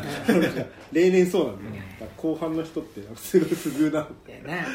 じゃあいきます、はい。第10位ヘルドッグス。おおではい。で第、えー、8位、えー第9あだ第9位がえー、っとえー、メンおおで、えー、第8位がえー、っとあれです。ちょっと待って。第8位がえー、ミソジンおおで第7位アポロ10と2分の1おーの宇宙時代のアドベンチャー。イエーで第6位アテナ。で第5位アンネ・フランクと旅する日お本ーいいね。第4位チタン。はい、第3位決戦は日曜日。おはい。第2位稽古目を済ませてお1位ガガーリン。おーイエはい、えちょっと待って第4位が？えー第4位が、えーっとチタンです。オッケー。はい、俺さはい、982俺山田君と全く一緒なんだ。いやまあまあそんなもんですよ。まず、えー、第10位だからもうな言うことないよ。いやまあそうね、うん。だ言うことないっていうか他の人のところでちょっとね、うんあの言ってるからねまずヘルドックスに関しては、まあ、まずもう去年見た中で、まあ、見終わった直後うん。のテンションが一番高かったのが、まあヘルドックスだったね、まあ、瞬間最大風速枠として、まあ、ヘルドックス10位入れました。で、なんかやっぱこう原田雅人作品って、まあ、結構セリフが独特だし、なんかテンポもすげえ変じゃないですか。すごい速いし、でなんか役者とか何かが噛み合ってないと結構あちゃーって感じに割となるんですけど、だからねやっぱ岡田君と組んでからの「あの燃えよ剣」と「ヘルドックス」の 2, 作はマジでちょっとこう、うん。そこのあハマり具合がめちゃくちゃあいいバイブスが生まれてる、いいしもうなんか基本的にもうこれ岡田君のカップリング映画なんですよ。ああ岡田君とみやびとか岡田君とは誰なんだっけなあ坂の口健太郎。佐藤健太郎とか、もうなんか出てくる男キャラとのなんか熱いイチャイチャをなんかひたすら見るみたいな。でなんか結局それってけ原田雅人が実はずっとやってたことじゃねえっていうかなんか BL っていう BL ともちょっと違う、うん。ブロマンス。ちょっとブそう本当ブロマンスだけどなんかもうちょっと若干ここまで熱すぎると、ちょっとこう男同士の友友情と言うにはちょっと深く踏み込みすぎてないぐらいな感じのでもその熱量のかっこよさみたいな本当神風タクシーとかからも本当に感じたりするし、あのそれがちゃんと見えるのがいいなっていうのでまずヘルドックスうん1位ですね、で、えーっと9位の、えー、メイエーね全員入れてる？ン、うん。全員入れてる。メンはもうあのもうこれはもうあ俺やっていうところが しんどさですね。です。今年 MENの可能性ある MEN なんか3位ぐらいに入えっとねる MEN 多分ねここではね盛り上がってるけどね。他の人がどれぐらい入れるかどうかわかんないですからそれは我々のリスナーとしてどうなんですか？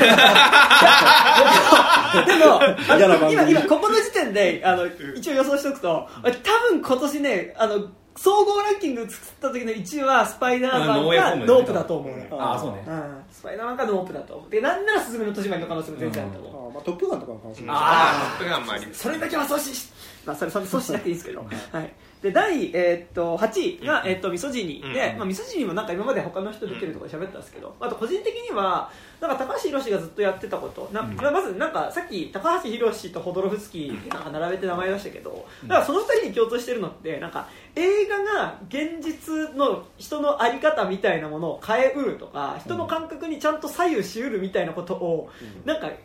信じて作ってるところ、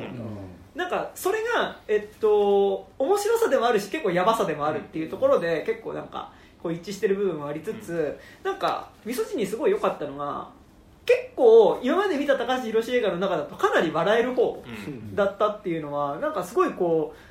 ある種こう現実自体があらゆるものが恐怖の対象たり得るっていうものなんかその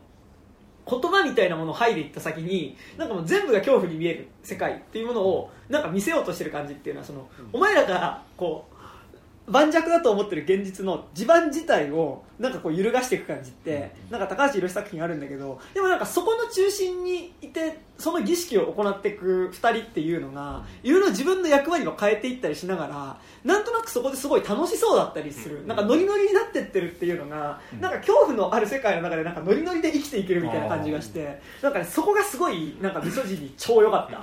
ですね。俺さ毎年思うんだけどさなんか高橋宏作品があるとさ俺以外全員必ずベスト10に 高橋宏作品が嫌いって意味じゃなくてみんなさあれをなんかこう何天に入れられるなんかこうあれがすごい。俺なんかさマジであの抱えきれないみたいなさこんなん理解できねえじゃんみたいな。のが強すぎて。でもなんか高橋宏作品は映画でもある本当に鑑賞体験っていう感じがすごいするから、なんかその年のランキングって言った時に、これを見たっていう記録自体は残しておきたいなって気持ちにすごいなるからやっぱ入れてるってところは、あとなんかもうその個性みたいななんかそのさ要は何か突出していいるとその年10本選ばないと絞り込まなきゃならない時にやっぱ入れやすいっていうのがあってその意味でまあ絶対に個性的だからなんかこう選びやすいっちゃ選びやすいんだよある意味なんか迷わず入れられる。迷わず入れる。で第7位。が、えっと、アポロ10いや分の1号宇宙時代のアドベンチャー。イエー最高の映画。だからねこの映画本当になんかその時代に子供の頃こういうことしてましたよっていう風俗みたいなことを、なんか淡々と語っていくことを見てるだけでまず普通に楽しいっていう、あの部分。でなんかこれドキュメンタリーでもないんだよね、うん。なんかだからその人のこうこの時代こういうことをやってたっていうことを淡々と語っていくことの面白さ。なんかそれって実はオールウェイズじゃなくて漫画の三丁目の夕日が結構やってたことだったりもして、なんかそこの結構そのじ時代交渉とかその時代自体のなんかリアルな証言を見る面白さっていうのと、うん。やっぱりなんかその同時に子供の視点でその自分が宇宙飛行士になって宇宙に行ったような気がするっていうことその感覚自体がなんかものすごく多分この1968年のアメリカっていうその場所の時代の多分時代感覚。そう時代のまだ未来に対して可能性が感じれてた頃の感覚と自分が子供でまだ未来があるっていう感覚と多分その自分が子供であるっていうことと時代の感覚みたいなものすごくシンクロしたものとしてそこが描かれてるっていうのがめちゃくちゃ良くて。あの世代の子供めちゃくちゃ羨ましいよね。そう。多分ここ100年の中で一番楽しい子供時代を送ったやつらなんじゃないってマジで思う。でまあ実際あのー20世紀少年とかもそうそう同じだよね。同じだから。でなんかやっぱそので自分の子供時代の感覚と子供の感覚と時代の感覚がシンクロしてるみたいなところだとなんかノーライフキングとかも結構近い感じ。なんかその自分が子供である感覚とその時代のその 空空気感みたいな。でもなんかノーライフキングは20年後。そう無限に開開かれていく感じっていうよりは開かれてるんだけど同時に閉じていってる感覚もあったりしてなんかやっぱ切迫感とかもあったりする。てかなん受か験塾ゲームみたいな。なんなら自分の子供時代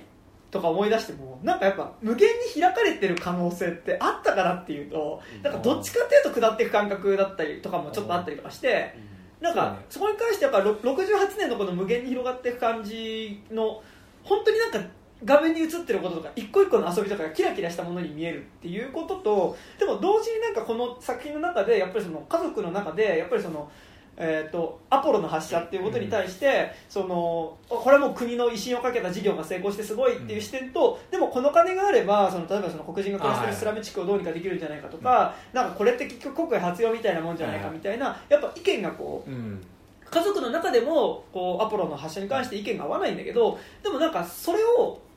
えっとやっぱ旗から見てる子供の視点うん。ではあってまだ本人はまだそこに対してか考えるほどの視点にはなってないんだけどでもそれがやっぱ起きたこととしても記録されてるっていうことで、なんかねアポロ10と2分の1号はねいいですよ。いいっす、はい。俺さっきのところで言い忘れたけどやっぱ99年あのノストラダムスキッズとして、はいはいはい。やっぱあの90俺にとってのアポロ、うんうん99年 7, 要は7の月があって8月にはグランドクラスが待っててもう世界終わる可能性が2個残されてる状態で「スター・ウォーズエピソード1」公開、そして「ホーホケと隣の山田君公開、はい学校の階段4公開ってもうね全てがなった夏みたいな。いくらでも結構自分に置き換えられやすいっていうのが非常にあったのかな、そうですうんいやなーすごかったよアポロめっちゃ良かったですね。私何回も見たくなるのがめっちゃわかるし、そう。なんか結構、ま、漫画とかでもなんか割とその街でこういうことありましたこういうふうに遊んでましたみたいな,、なん。か僕、えっと大東京貧乏生活マニアあはいはいがすごい好きなんですけどなんかあれとか三丁目の夕日とかを見るのに結構近い感じというか,、なんかそういう面白さもあったりして、俺多分今後なんかネットフリ抜けてもう一回入ったタイミングでとりあえずアポロ流しとこうみたいになるんだろうなと、やっぱねなんかちゃんとあとリンクレーターって多分リンクレーターのリアル子供世代の話じゃん、時代の話じゃん、はいはい。なんかいやリンクレーター見てんなって感じがめっちゃするんですよね。まあ、そう単純に言えばまずリンクレーターに言えばさなんだそのあのあウェイキングライフラインとさ、はいはいれですよ、えっと、ボボーイフットラインとかがさ、うんうん。なんか全部こう合流した感じがあって、そこもなんか本当リンクレーターいいとこ取り映画だなみたいな。いやめちゃくちゃ良いですよね。はい、そして6位アテナ。イエですね。アテナ、まあ、めちゃくちゃ良かったんですけど、まずなんか前提としてやっぱオープニングから最後。ファーストシーンすごすぎない？そう。あれっすやばいよね。意味わかんない。こんな映像撮れるわけないって思っでまあすげえノンストップな感じ、でなんかこうやっぱ常にノンストップでアクションが展開し続けてすごいやっぱ緊張感がめっちゃあるなっていうので、なんかやっぱこうより迫力のある要塞警察を見てる感じで。あそうね。うん。なんかまずそのやっぱアクション映画としての、えっと、緊張感だったりやっぱその興奮とかすごい高いっていうのと、同時にこれを見ながら興奮していくんだけど、うん。やっぱその興奮の発端にはやっぱその自分の弟殺されたって怒りがあって、で映画自体が興奮していってで俺も観客として興奮していくんだけど、うん。そこでそのある種その怒りをきっかけに起こった暴動の興奮っていうものの中によああ観客もね熱狂で。熱狂して殺せみたいなテンションになってくるんだけど、でもその中で明らかにその本来立ち返らなければいけない、考えなければいけないことみたいなものがどんどんあのまあ、ないがしろ何がしろっていうか後ろに行ってしまう。でも同時にここでこの怒りが上がるっていうことは、うん。あの最もなことだし、でじゃあこれを暴力じゃない解決方法っていうのを模索するのは無理だろっていうか、っていう気持ちもすごい同時に起こってくる中で、やっぱりそこで起こった暴力に対してどう対処するかみたいなのの視点がそれぞれで描かれて、でまああの一番上の兄ちゃん以外は、マジであのどうにかそその人なりにしようとしてるし本当に同時に弟の死んだ悲しみを受け止めようとして必死になってる。でさらにそこに部外者として入ってくる機動隊の人ですら、彼にも人生があってっていうことが描かれた上でもうなんかでもここで火炎瓶が投げられる手前でもう何かどうにかしておかないと多分これって防げなかったことなんだけどでもやっぱ怒っちゃった時にこの熱狂怒りの熱狂はどんどんもう進んでいくっていうところでなんかこう観客として興奮するんだけどでもこれは興奮してはいけないっていう気持ちもありつつでもここで怒りが出ることっていうかそれを生む手前の構造がそもそもあったはずだっていうことがまあどんどん描かれていった果てにじゃあそもそものきっかけ作ったやつらっていうのが最後に出てくるじゃん。ホワイトパワーやっぱなんかそれが出てきた時のやっぱやるせなさとかも含めて、そうね。なんかそうだね。だからあのあれですよ。えーっとレミゼ、うん。ラジー版レミゼの時ってさまあ言うて警察がちゃんと撃ってるからさ、うんうん怒りの矛先ってまあ合ってるから、うんうん。おおってなんだけどもう要は警察を偽ったさ白人至上主義者による虐殺だったう一番最後明かされるんだけどアテナだと。なんかもうじゃあどうしたらいいしそれをどう確かめたらいいんだみたいなね。だしなんかそれが分かったから、うん。じゃあ怒るのなんかここでの怒りを上げるのは違うともちょっともうななりづらいじゃんなんか。ししかも別にあれはきっかけがそうであって別に警察がしてないわけではないから、そういうのはねなんかあったりしてなんかアテナはなんかすごいこう今年見てよかったなっていうのはできればスクリーンで見たかったなっていう感じはマジです。もう冒頭のワンカット長回しのとことかいやこれスクリーンで見たらすごかっただろうなっていうのは例えばその巨大な団地っていうのがある種一つ要塞みたいに描いていく。なんかめっちゃね「ロード・オブ・ザ・リング2の」あー。2つの塔のあそこのローハンのなんとか砦の決戦。そうあの城のところにこうウルクハイがこうさはしごかけて攻めてくるとことかめっちゃ思い出して、はいはい。あの要は要塞における攻防戦なのよほぼ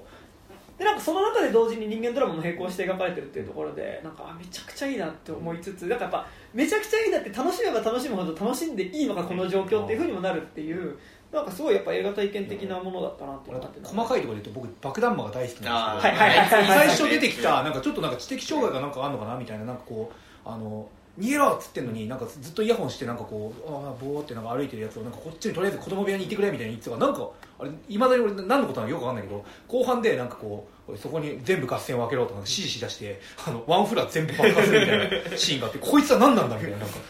あいつ何だったの？あれだからあの極左か極右のテロリストでしょ、あそういうことか。プロだよプロ。あそこにだからそのいるんだけど、まあ、ちょっとアンタッチャブルな人としてうん。いたんだけどなんかちょっともうこの状況だったらもうプロに頼むしかねえ。プロに頼んだら あの予想以上の破壊をししだしたっていう団地ごと爆破しようとしてきたっていう。そう。爆弾魔ってやっぱなんか本当にさあの最悪のもう凶凶悪人だと思うんだけどなんか魅力を感じてしまうんだよわかる。あのハンターハンターとか最近読んでるのもあるけど。ボマーですから。ボマー。グリーダー用の辺ね ボマー。であとで5位がアンネ・フランクとタピスキーですね。あーちょっと入れ忘れたわ。いやいやいや。なんかやっぱまあ普通にちゃんとボイ率があるものだしなんかティーンエイジャーのキャッキャ感もあるっていうところでなんかちゃんと面白さもありつつ、なんかやっぱこうアンネ・フランクをが現代に来てうんぬんってやっぱものすごいファンタジーなことだからアニメでしか多分描きえないことをなんかこう描いた上でちゃんとある種なんだろうこうあのダニエル・ブレイクラストにちゃんとつながってっていうか、なんかさ最初のところからアンネ・フランクの記念館に来る人たちはいるけど、でもじゃあ対面ではホームレスがたくさんそうそうそうそう。困った暮らしをしてて。でなんかそこには目向けないんだっていう矛盾をちゃんと映すところから始まってじゃあ現代におけるアンネ・フランクは誰かとそれってなんかその見えない形で排除されていってしまう人たちって誰なのかっていうことをちゃんと描いていった果てにこうフィクションとして示せる多分一番、うん。多分こう現実とのこう折り合いもある中でこう出せるこうこうです。しかも、まあ、ラストとしてやっぱ最後その移民たちの前で移民たちのが、まあ、こう住んでる団地のところでやっぱ SOS を発信して、彼らがここにいるよっていうことを示すっていうこと、We are here だなんか I'm here だなんかあげんのそう。であの全くじこういう人たちがいることにを知ってるけどみそれを見ないふりして過ごせてる日常を前にした時にいや自分たちここにいるからっていうことを声を上げていくっていうラストはなんかすごいやっぱ2022年見る上ですごいいいラストだなと思っててでこれはなんか1位のガガーリンにも正直通じるラストではあるんだけどやっぱなんかこう見えない形でなんかそこにちゃんと人がいるんだけど、いないものとしてこっちも見ないし、うん。でそういう人がなんかいつの間にか排除されてるみたいな構造ってさなんかこれ別にヨーロッパとかあに限らずさ、あるじゃん、あれ、えっと、アンデフランクはどこだっけ？舞台。えっとえーとアムスえ？アムオランダ。オランダ。オランダか。だけどさなんか例えばその最近パッと思いつくだけでもそのやっぱ渋谷の御嶽公園に住んでるホームレスがさ、結局その、ね、住んでたところを勝手にその周りに囲まれてさ、閉じ込められて排除されたみたいなこととかさとなんか全然リンクすることだと思うしさ、で移民みたいなことでいうと日本でも全然リアリティ、まあランキング入れてないけどマイスモールランド的なこともあるわけだしさ。なんかって行った時にやっぱアンデフランクと旅する日記そこはすごいあの現実とも重なった形でよかったなっていうちゃんとなんかねあ文化資材をやっぱ人質に取るっていいね。いいっすね。文化資材を人質に取った方がいいっすよねやっぱ俺なんかあのなんかことが起きるたびになんかこう是非が話題になるあのあの環境テロリストがあのアートにあのトマトスープ。トマトスープ投げつけるとか俺大好きなんですよやっぱ。り、はい。はい。うんなんかあれに起きる議議論とかも大好きだし、うんうんやっぱああいうことって重要ですよ本う。んでなんかあと結構日記燃やすぞみたいな。そう行きますぞっていうのもねそう。でなんか結構アクションもちゃんとあったりとかして、なんかアンネ・フランクと旅する日記は、なんか今年見たアニメ映画の中でも、あめちゃくちゃ良かったなっていう。俺ちょっと良すぎて入れてなかったわ。逆に。何それ。やっぱあれねあれねアンディ・フランク会でも言ったんですけどやっぱねあれね関連的 SF なんですよやっぱ。ファンタジーなんだけど、その冷凍睡眠されて起きたらみたいなものであるしっていうのでやっぱなんかその現代になってもまだみたいななんかこう割とディストピア SF としても結構見れる感じもあるし、うん。すげえそこも良かったですね。いいっすよね、というですね。であと4位がチタン。はい。ね。最高。まあ、チタンはまあもう、ね、皆さんも言ってるので、まあもう特に言うこともないです、いいです。本当にもう、はい。うん。でもなんかあの基本的に自分が変わろうとすることも人と関わることもやっぱ全部暴力性を伴ってるっていうことを,、をなんかまずそこを前提に立って描いてるのがすごいいいなっていう。なんか自分にも暴力性があるっていうことを描くことでなんかある種なんか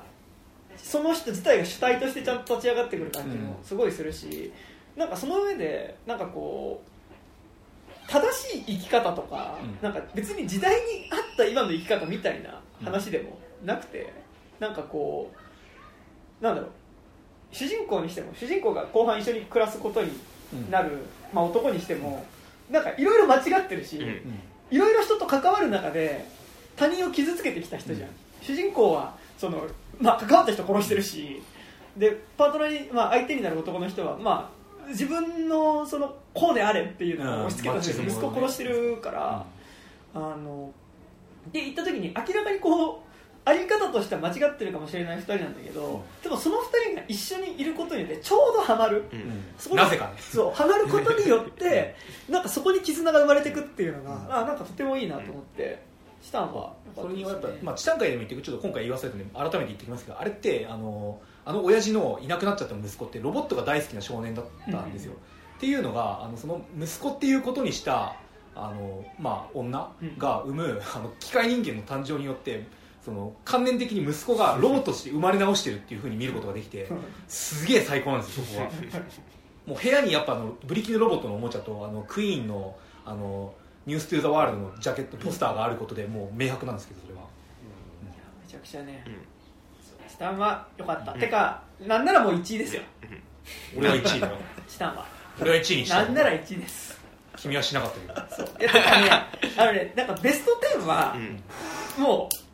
なんだろうヘルドックスより上は全部1位ですよ。ああそういうのいいよ。じゃあ全部じゃねいやヘルドックスは10位。あヘルドックスは10位です。他はっていうそう1位ですね。そう。で第3位が決戦は日曜日で、まあなんかなんでしょう。これも完全になんか去年の本当に年始うん。にひっそりひっそりとじゃなくて公開されてたけどなんか多分誰も多分話題に上げてなくてなんかあのちょっと中村君から勧められてみたんですけど、なんかなんだろう。やっぱはハリボテ的な、なんか一地方都市のこう腐敗した選挙の状況を描くことで、まあ、なんかおそらく割とこの国自体のなんかちょっとこう選挙にまつわるもろもろのダメなことっていうかなんかだからその結局一人こう悪い議員がいてそれがどうこうっていうよりもなんか議員って結局それを応援してくれる人たちのうん。利が利益になることをするために上がってくるくる人たちだからっていうことをなんかまあ、っていうふうに書いててでなんかだからそのその人が当選するために彼を応援してる人たちって何かっていうとその町の商工会議所の人だったりとか、だからその町のある種そのあのジジイ3人がね毎回来るんだよね。天丼みたいに。なんかちょっとどうなってんだよってジジイ3人が連続で入ってくるっていうのがも7回ぐらいあるんです講演会に対して「もういいです」みたいな「おい行っちゃったな」みたいな「行っちゃったなそれちょっといいんだろ本当に」って言ってじじいいなくなるっていうさ。だからその講演会っていう人たちにの結局利害のためにやっぱその議員って動かなきゃいけないからなんかその別に誰でもいい。なんかみこしは誰でもいいみたいなところででそこでそのもともとその人たちの利害調整を行ってた議員その町の結構、まあ、有力な議員っていうのが、まあ、病気になっちゃったからその全く違うことやってた娘っていうのが二世議員として連れてこられてで、まあ、それわちゃわちゃするって話で。でなんか基本の話の流れとしては結構なんか矢口忍とかがなんかやりそうななんか結構ロボ G っぽいなとか思って。なるほどね。なんかいやこの人立ててこれやるのダメでしょ無理でしょっていうのをなんとか成功させようとする、なんかすっとこうプロジェクトものみたいな。そうすっとこプロジェクトものみたいな感じで。なんですっとこプロジェクトものって自分で言って思ったけどまあなんかあるよね。うんあるで前半進んでいくんだけどでもあで前半で結構そのポンコツ二世議員の宮沢りえのことをはい笑えば笑うほど結構後半どんどん笑えなくなってくもる。う前半はオーソドックスなぐらいにすっとこプロジェクトものなんですよそうそう。あるあるこういう日本のねあるよねみたいななんか。でなんかちょうど中盤ぐらいでのギャグ。うん。だからその宮沢りえ演じる二世議員がもう私降りますみたいなことを言って、でもうやめさせてくれないなら私ここから飛び降りますって言って、まあギリギリ飛び降りたら死ぬか死なないか微妙な高さのビルから、飛び降り自殺をするんだけども、そこに対して「はいあの飛んでください大丈夫です」みたいなことを周りの選挙スタッフが言って、でみんまあなでマット出すみたいな。実は下にマット引いて飛び降りても大丈夫なようにしてるっていうギャグがあるんだけど、これってどうななんか、まあ、ギャグっぽく撮ってたけど全然笑えない。ななんだこれって思って見てると結構後半要はそのもう別にその人じゃなくてもよくて、うん。選挙を進めるためだったら誰でもいいっていうふうになんかその人の人格関係なく、うん。もうもう周りの利害で動き出したらなんかもうそこでポスターに載ってる人演説する人の人権とか人格とか関係なしに物事が進んでいくっていう、なんかこうその構造自体の怖さ。なんかこれは結構悪の法則みたいになってて。でなんか結構前半で笑えば笑うほど後半怖くなっていくっていうのがなんかすごいまあとはいえコメディで進んでいく。っていうのがなんかすげえよくできてるなと思ってて。でなんか結構現実のこうであとすごい良かったのはでコメディじゃんこれ。で現実の結構政治的な事象を批判的に描きながらなんかこう割とそういうのって皮肉とか霊障的な感じで終わることって結構あると思うんだけど、なんかちゃんと希望のある終わり方をしてるっていうのが、うん。なんかすげえ良かったなと思って、うん。そう。だからなんか終盤になればさじゃあもうあの受かんないために全部やっちゃダメなことやろうっつって、あえてやったら逆にそれが受けるみたいな。なんか。プロデューサーズみたいな。そう何あのやっぱね日本にいる外国人とかダメなんですもん。全部何あの権利とかなくしましょうみたいってに言ったたらわーみたいなよく言ってくれた。みたいな逆により人気出る。コアな保守層みたいなのがどんどんついてきちゃうみたいな、そじゃあもうなんだあのミサイル発射でミサイルが発射されて、よしこれであの今のこっちの不祥事うやむやになるって喜んでるところ盗撮してあげちまおうっつってあげたらなんかこれも微笑ましくていいですよしちゃったツイッター上で話題になるみたいな。じゃあ何したらこいつらあの支持やめるんだみたいな。結局それってちょっとした不祥事はもう揺るがないぐらい、うん。そこのなんかやっぱその支持層みたいなのが盤石になっちゃってるしある種のなんかその大衆受けみたいなところになってくるとなんか明らかに間違ってることなのになんかちゃんとそれが受け止められないみたいなことをなんかすごい描いててであと後半以降すごいのがそれまで宮沢りえを使ってただ当選させることを考えてた、そのまあ、自分の生活のためにこの人当選されないと失業しちゃうから、で動いてたその彼、うん。あのまあ主人公のあいつがね。政権秘書みたいなのが、でもちょっとこの人も自分の娘なんだよなっていうことに、まあ、誰かの娘なんだよなってことに気づいてなんかちゃんとその人を人間として見始めた時に、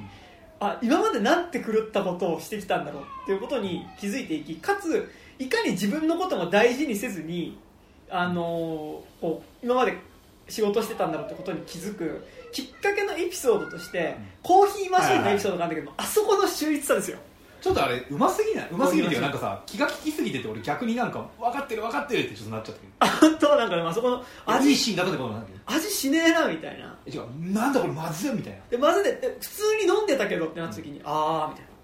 そっか。最初から腐ってんだこれみたいな、まあ、あそことかもめちゃくちゃ良かったし、まあなんか傑作ですよ。うん。今朝日曜日。めちゃくちゃ見づらいけど今。俺 UNEXT で金払ってみて金とポイント。その価値は。うん。あるあるということで今朝日曜日。はい。3位。で第2位が結構目を澄ませてはい。あ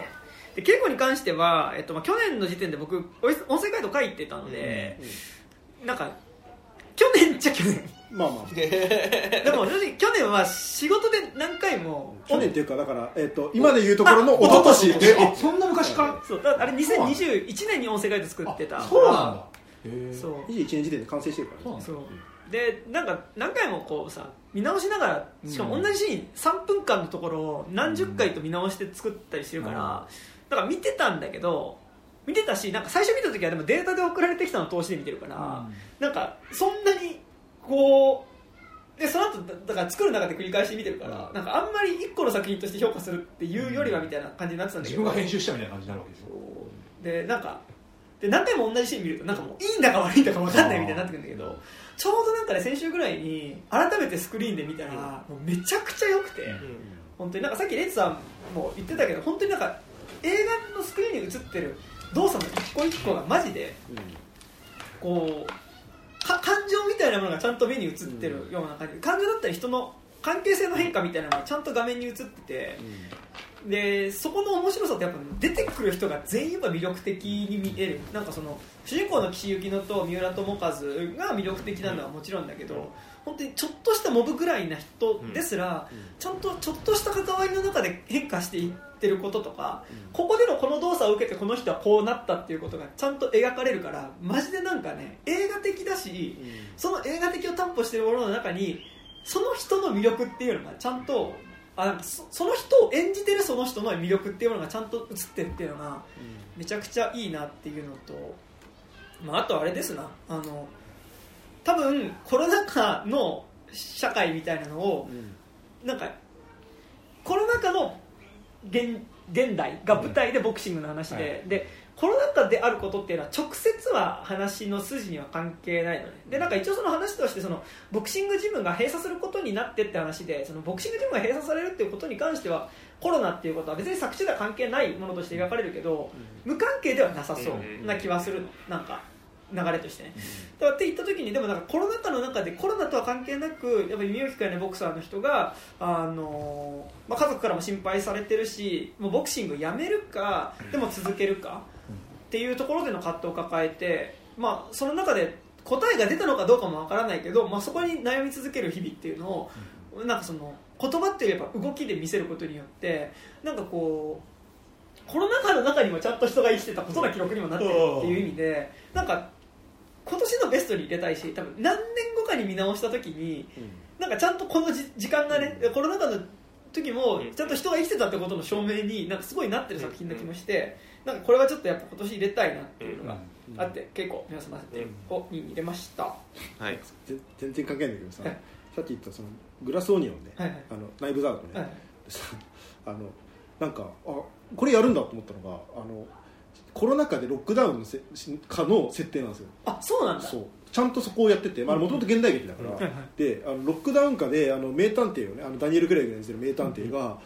事件とか起きないから、暇だっつって なんかリモートであのなんか謎解きゲームみたいなのをなんかズーム通話みたいなのでやってんだけど、そっちは別にあんまり面白くないから得意じゃなくてで事件が来たっつってよっしゃっつって外に出かけて、まあ、みんなちゃんとマスクつけた状態でその金持ちたちがやってきて、じゃあ今から孤島に行って一緒に過ごしますよって言った時になんかあこの現代のそのちゃんとなんつうの？あのロックダウン下のイギリスとかさなんかそういうところを舞台にした話としてやるリアリティを担保しようとしてんだ。なるほどすげえこれはこの規模の映画としてはよくやってんなと思ってさ見てたらさあの島に行く直前に、えーっとじゃあちょっとこれ打っときますっつってなんか喉にピシッってやったら、あのあここから先あのマスクつけなくて大丈夫になるんでって。国民全員に打てよそこからあの誰一人マスクもつけないしハグとか普通にし始めるっていうなんか途中までなんかおおおっと思ってさ自分返してくんないっていうライアンらしいねそうざっくり設定が、ね、突然出てくるっていうあののがお今あの稽古とかがちゃんとコロナ禍描いてたのに対して描こうとしてる風でステアリングでグキーって全然描いてないっていう。あちょっとツッコミ待ちやってる節あるから。だからまあ実際なんかそういうちょっとこうなんつうのひまあそれこその皮肉っていうか、ちょっとしたまあ要素なんだけどいやでもなんかドリフトをねこそうそうなんやねんっていう映画もある一方でねちゃんとやってる映画もあるなって思いました、はい、結構に関してはラストの試合が、まあ、コロナ禍だし実際撮影の時とコロナのその感染状況がそうシンクロしたからそうなのか分かんないけど、もう無観客の試合として映すんですよ、なんかその観客がいない会場で試合しててみんな iPad で見てる。配信してるみたいな。だから結果としてそれがそれぞれの生活の場所で試合を見てるってことになるのもなんかすごい良くて、ん。なんかあれでデジモン僕らのウォーゲームみたいな感じでな違うけどまあ、まあ、インターネットっていう意味ではね。だからそれぞれがそれぞれの場所で生きてるってことがやっぱ最後そこで描かれてたのもすごい良かったし、うん。そう、まあ、あとなんかねあの岸由紀乃がね着替えてるシーンが一瞬出てくるんですけどああですそこのね背中の筋肉とかがね、うん。本当になんか体作って挑んでるんだなっていう感じがやっぱすごいして、すっげえ大変だったらしいけどね、そう。だってなんかあの減量しつつもあのでもあじゃあ減量じゃねえや、えっと、体を絞りつつでも体作んなきゃいけないからはい。すげえ食わなきゃいけなくってなんかめっちゃ大変だったらしいんだけどあのデデフォだと軽すぎるらしいんですよ元の体つきが、でもなんかここのなんとか級のあのボクサーの体つきにするためにはこのぐらいなんか肉つけないといけないみたいなのの中で結構なんか体を作ってやってるからもう体一発で結構ねなんか、うん。あすごい体してるなみたいな。だからなんかね試合シーンじゃなくて本当に最初にジムに来て着替えてるって時に、うん。着替えてる結構の後ろに鏡があって少しその背中の筋肉が映るんだけど、なんかそれ見ただけでなんかおおってなる、うんでなんかそのガイド作ってる時にその背中の筋肉のところを描写するかどうかでうん。なんかめっちゃ迷った。なんか何回か見てて、うん。その背中の筋肉は俺らには見えてるから、なんかあここの筋肉すごっってなることによっての、あなんかこの今回の岸由紀のすげえなって説得力はめっちゃあるけど、うん。なんか見逃しちゃう人は見逃しちゃううん。ことだし、なんかそこがメインってわけではない、そうそうそうでなんかそこ入れるかどうかみたいな結構ななんか迷いながら作ったなみたいなこともちょっと思いながらうんなるほど。見たりとかして、まあ、結構めっちゃ良かったですね、うん。であと1ガガーリンは、うん。まあめっちゃ良かったのもあるけど、まあ他の人あんま入れないだろうからもうちょっと入れておいおきたいなみたいなのはありつつなんかまあ今年結構なんか団地ものの映画をねたくさん見た印象があり、まあ、ガガーリンもそうだし、まあ、アテナもそうだし、あと猫たちのアパートメントってあ見ました見ましたチョン・ジェウンって、はいあの子猫を願いってすげえ好きな映画なんですけどそれの監督の新作であのとかなんか結構団地もの見たなみたいな中でガガーリンもありつつなんかやっぱこう個人的にすごい好きなものとしてなんかこう場所にあった時間流れてた時間みたいなものを描く作品っていうのが結構好き。なんかまあアキチャッポンとかうん好きなんだけど、なんか今作は結構それをやりつつなんかその団地および団地に象徴されるこの街がもうちょっとにぎやにぎわってた頃の時代みたいなのを全部こう宇宙モチーフで描いてるっていうことがなんかすごいいいなと思っててなんかこう後半に行くに従ってなんか主人公の生活状況自体はどんどんなんか前半若干ドキュメンタリーっぽいですね。実際にその団地で暮らしている人とか出しながら団地での生活みたいなものをなんかすごい現実に近いどなんならドキュメンタリーっぽい質感、まあ、もの映像として撮っていたものがだんだん映画が進むにつれてどんどんこうファンタジー感というかその宇宙の要素っていうのがどんどん入ってきて、でまあ、この映画のすごい特徴として団地をなんか一つの宇宙船みたいなアングルで撮るっていう、えっと、ことをやってる作品なんですけどで最初だからその普通の団地っぽく見えてたものが映画が進むにつれてどんどん、えっと、団地自体が宇宙船っぽく見え始める。でそもそもこのガガーリンってタイトルがこの団地がガガーリン団地っていう団地名でだからその要はガガーリンが月に行った時の、えっと記念みたいな。記念でその名前がついてる。月には行ってない。月は行ってない。宇宙。か宇宙に行った時のその記念としてそのガガリン団地って作られてて、でなんかその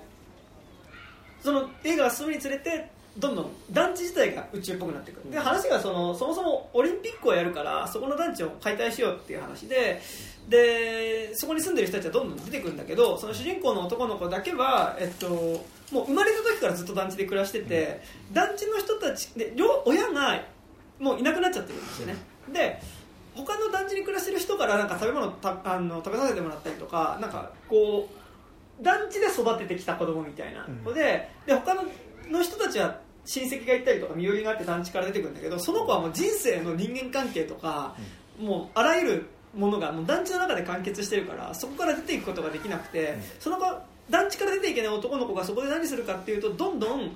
もう人が出ていった団地の部屋とか壁を壊してつなげていって、中を宇宙船のようにししていくで団地自体が宇宙船化していくと同時に映画の中では最初ドキュメンタリーっぽい地盤で描かれてたものっていうのがどんどんこうファンタジーっぽくなっていって、すっげえ映像としては綺麗になっていくんですよ、なんかその美しい映像になっていってで美しくなっていけばいくほどあの主人公の生存状況はだから誰も知らないじゃないけど過酷な状況になっていって、その食べるものがなくなって保存食ばっか食べなきゃいけなくなっていくっていう状況とあのまあ自分でその中で植物育てて自活しようとするけどそれも難しくなっていくみたいなこととかが、結局その宇宙に行った宇宙船っていうものが本来生存できる場所じゃない宇宙の中で生きていくことの生存の困難さと、主人公が人がいなくなった団地の中でなんなら途中で解体とかも始まってる団地の中で生きていくことの生存の困難さっていうものがシンクロして描かれててで映像としてはどんどん美しくなっていくんだけど美しくなっていけばいくほど主人公が生きている状況みたいなものがどんどんこうん。うきつくなっていく。っていうのを描いた上でさっきのこうアンネ・フランクと旅する日記と同じでやっぱ最後その主人公がもうどんどんある意味こう宇宙に向かって飛んでっちゃう宇宙船ってさ、うん。地球のこう重力から離れてさ、うん。こう孤独になっていってしまうものの象徴だと思うんだけど、で孤独になっていってしまう彼がちゃんと SOS を出せるっていうラストで終わってるのも含めてなんかすごいこ実は重要なこと言ってるね。ファンタジー一辺倒じゃなく。う。美しい美しい映像でありなんかちゃんとそのそれを通してそのガガーリン団地っていう場所の歴史自体も描きつつじゃあそこがなくなることによって生存できなくなる人のことをちゃんと描いてるっていうなんかこう描きたいものと手法とがなんかすごい綺麗に合致した映画だなと思って。だからなんか俺俺は偶然その2022年に見てるんですけどあの東京オリンピック2016都営霞が関はいはいはい。はかなり近い映画ですよ、そうそう。オリンピックによって作られた団地なのにまあ、次のオリンピックのせいで壊されるみたいな、うんうんいやそうなんですよね。でなんかやっぱさっきも言ったけどなんかやっぱこう見えない形で人が排除されるみたいなこと、ガガーリンはフランスの話だけどまあなんか全然そのねくしくも東京もオリンピックが最近あったりとかした中で、なんかもともとそこに暮らしてた人たちっていうのがなんか排除されていってしまう構造っていうのはなんか全然他人事じゃなく、うん。なんかリアリティとして見える話でもあったので、そうなんかガガーリンは1位ですね、なるほど。バカリンちょっと俺眠い状態で見ちゃったんですけど僕レペゼンが団地なので、はい。あの本当は別に入ってるはずです。はい、ありがとうございます。竹さんにそう言っていただけると。はい。はい。だからワースト映画見てる時はボーみたいなんだけど山田の表記でああ俺がちゃんと好きな山田が出来上がったやつだ。もう一回見てくれ、一回見てくれ。であと時点時点で一応、えっと、ニトラムがめちゃくちゃ良かった。あーはいはいはい。あのもうこ正直ヘルドックスとニトラムどっちかどっち入れるかめっちゃ迷ったんだけどなんかまあまあまあニトラム入れるとなんかあまりにもなんかちょっとこうなんかミニシアター野郎っぽすぎるなみたいなといや俺はいつまでも原田雅人が好きやでっていうことはちょっと忘れずにいたいのでヘルドックスを入れましたニトラムはマジでめちゃくちゃ良かったですいつらもやっぱ冒頭のシーンのさ花火めめちめっちゃしててさ住人から爆切れされるとこから始まるからいいですお前花火やってんじゃねえやとニトラムがニトラムでいること自体でやっぱ生きていくなんか多分ちょっと発達障害とか多分ありそうなんだけど、もうやることやることが全部うまくいかないニトラムっていうのってやっぱ同時にやっぱそれと母親との関係の中でニトラム自体もしんどくなっていって。で最終的にやっぱそので実話に基づいてて最後やっぱ銃銃乱射事件を起こしちゃう人の話なんだけどでもなんかその中で一瞬その孤独な孤独な金持ちのはいはい。あのおばちゃんみたいな。おばちゃんとね、うん会うことによってなんか恋愛でもないし、でもなんか親子でもない、なんかでも2人にとって居心地のいい時間っていうのが、あの映画の中に映ってたっていうことがはい。なんかすごい、まあ、それもすごい悲しい形で終わっちゃうんだけど、すごいよねあれ。ブイーンみたいな。さっき高島が急ハンドルギュンって言ってたけどそれのリアル版。そう。マジで、でなんかもうそしかも自分きっかけじゃん。うん。まあ言うたら。うん。なんかそこでこう死んじゃうことのまあなんかそれはしんどいんだけどでもなんかあの映画の中で要は最終的に銃乱射事件の犯人になってしまう彼にその時間があったことが描かれてるってことがなんかすごいいいなと思ってなんかあの時間なかったらすごい本当救いない映画だなと思うんだけど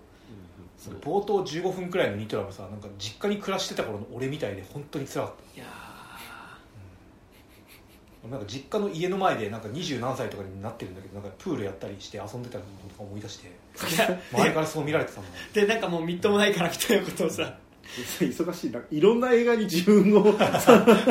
出してすごいなんか大変だねでねあのーお父さんから仕事紹介してもらうけどあー。ああなんかあんまそこ働きたくないんだよねみたいな感じで。であそこでさそんなシーンあったっけ？お父さんがさあのいやもうお前だから多分普通に就職とかしてもあんまうまくいかないかもしれないからだから牧場作れよみたいな。俺牧場だったら牧場しにやろうよみたいなこと言われるんだけど、その牧場も結局うまくいかずみたいな。俺もねお父さんから東京オリンピックの片棒を担がされる仕事紹介されそうになったことあるんですよ。うん。よかったやんなくて。別 にそれちょっと違う話ですちょっと違う。別に犯罪するわけだよねでじゃあワースト。ワースト。が、えっと、第3位ワースト3位が、えーアバターウェイ・オブ・ウォー。ターおこれも完全に not for me ですね、まあまあまあ。なんかあのなんでしょう？動くラッセン。そう動くラッセン でもさ動くラッセンは俺なんなら好きなんだよ。うんなんかペーパーウェーブ文脈とかもそうだし。あラッセンって確かになんかマルチ商材のしのイメージが強すぎるけど、なんか純粋な小学生の頃の俺はラッセンの絵を見てうわーすげえみたいな。ハワイの海みたいみたいな。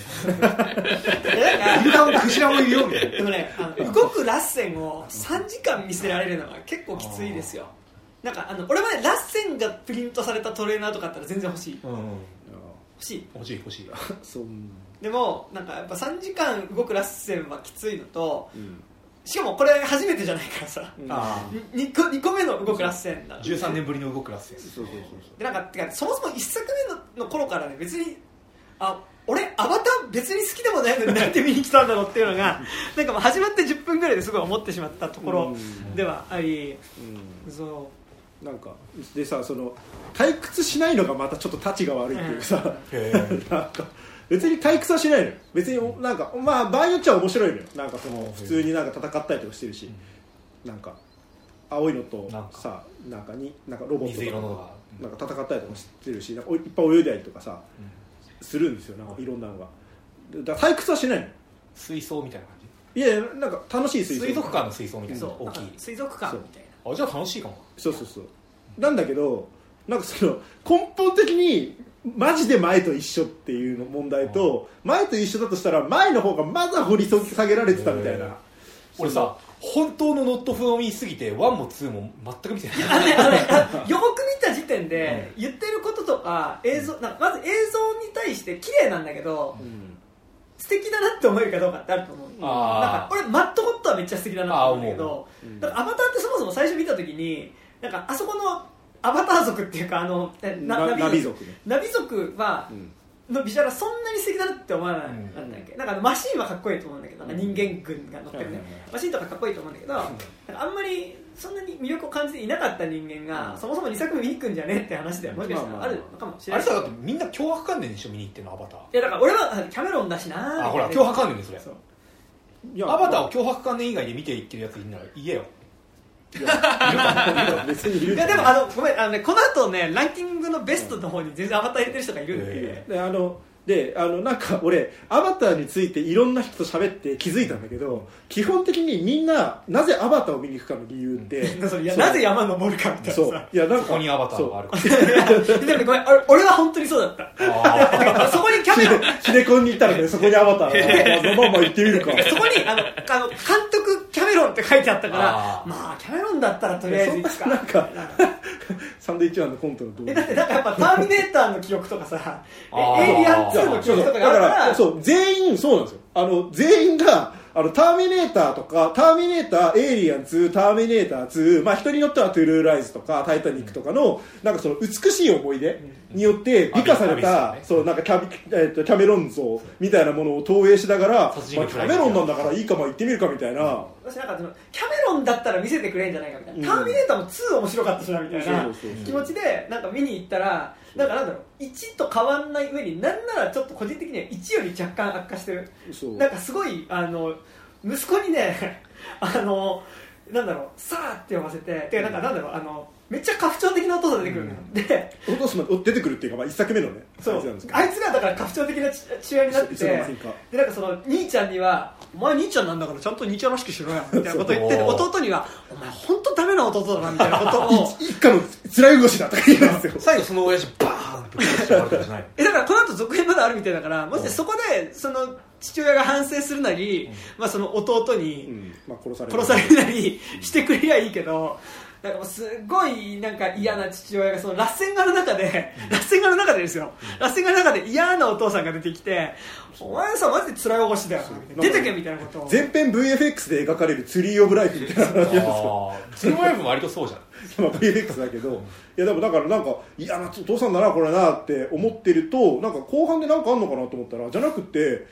結構目を疑ったんですけど目と耳を疑ったあのそのお父さんが改心してはい。何か言うみたいな感じになるのかと思うじゃないですか。じゃなくてなんかお父さんがその次男そのダメなお前はダメなやつだって言ってた息子を認めるっていうお前も立派だよっていう。そう。でもなんかその家なんかそのそうえなんかその家父長制の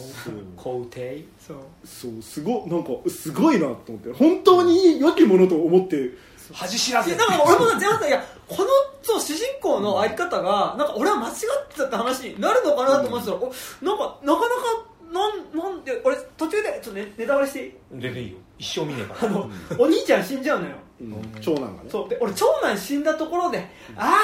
うん。ここで改心だ。俺は本当はお前を愛していたんだ。みたいてかてかてかあ俺があんなこと言わなければとかあここで改心だと思ったら、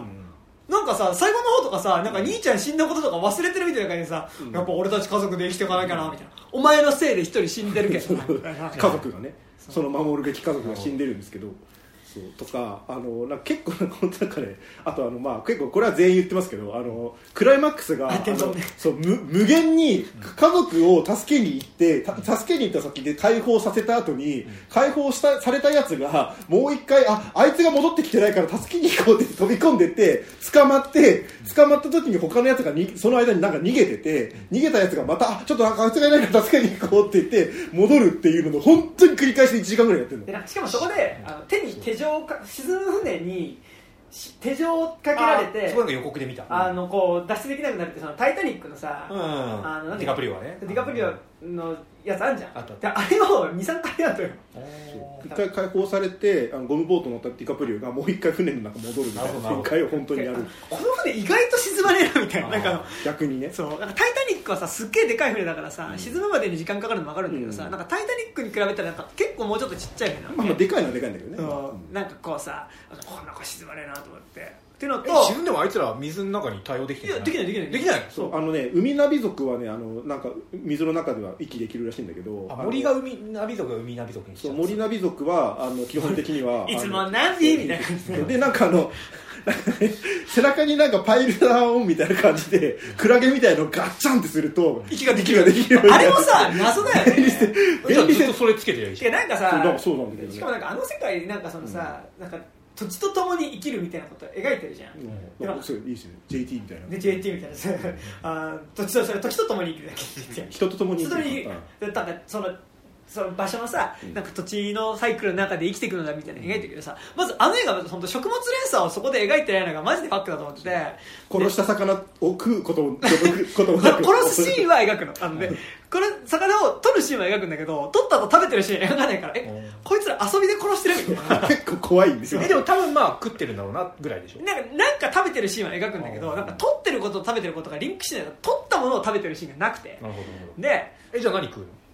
いやなんかなんか木の実みたいな。そうなんかだからその、まあ、これは邪推ですけどあのキャメロンが完全にビーガンだからその魚を取った後にその食べる描写をしたくなかったんじゃないかみたいな話なんですけど。その代わりになんか出てくるさその自然とつながるって言った時にさ、なんかその頭のコネクターを使ってさ、うん。なんかその世界と接続するみたいなさうん。感じなんだけどさ、てかなんかその背中にそのさその空気パッククラゲみたいなそういうのもさ、なんかさその自然と共存っていうよりはさ、うん。なんかお前にとって都合のいいものが自然のものになってるだけじゃないのかみたいな、ね。酸素ボンベ代わりに使ってみたりとか。そう。なんかね、うん。なんか家畜人ギャップみたいな感じっていうかなんかそう。あとあのクジラ、まあ、どう見てもクジラに見えるクジラじゃない生き物が出てくる、でそのククジラじゃないけどクジラに見える生き物をあのし狩猟する、うん。あのやつらが現れて、あのクジラの狩りあの量は禁止なんかたクジラじゃないんだけどね、クジラの量まあでもクジラだよね。そう反対みたいな感じのが割とまあ後半って、まあまあ、その点をもってなんかこう何反捕鯨的なね、遅れてきたザ・コーブみたいな。そうやりたかった。俺な流れ流れなんだけど、でそのクジラとその意志を通わせている、えー共に生きている海ナビ族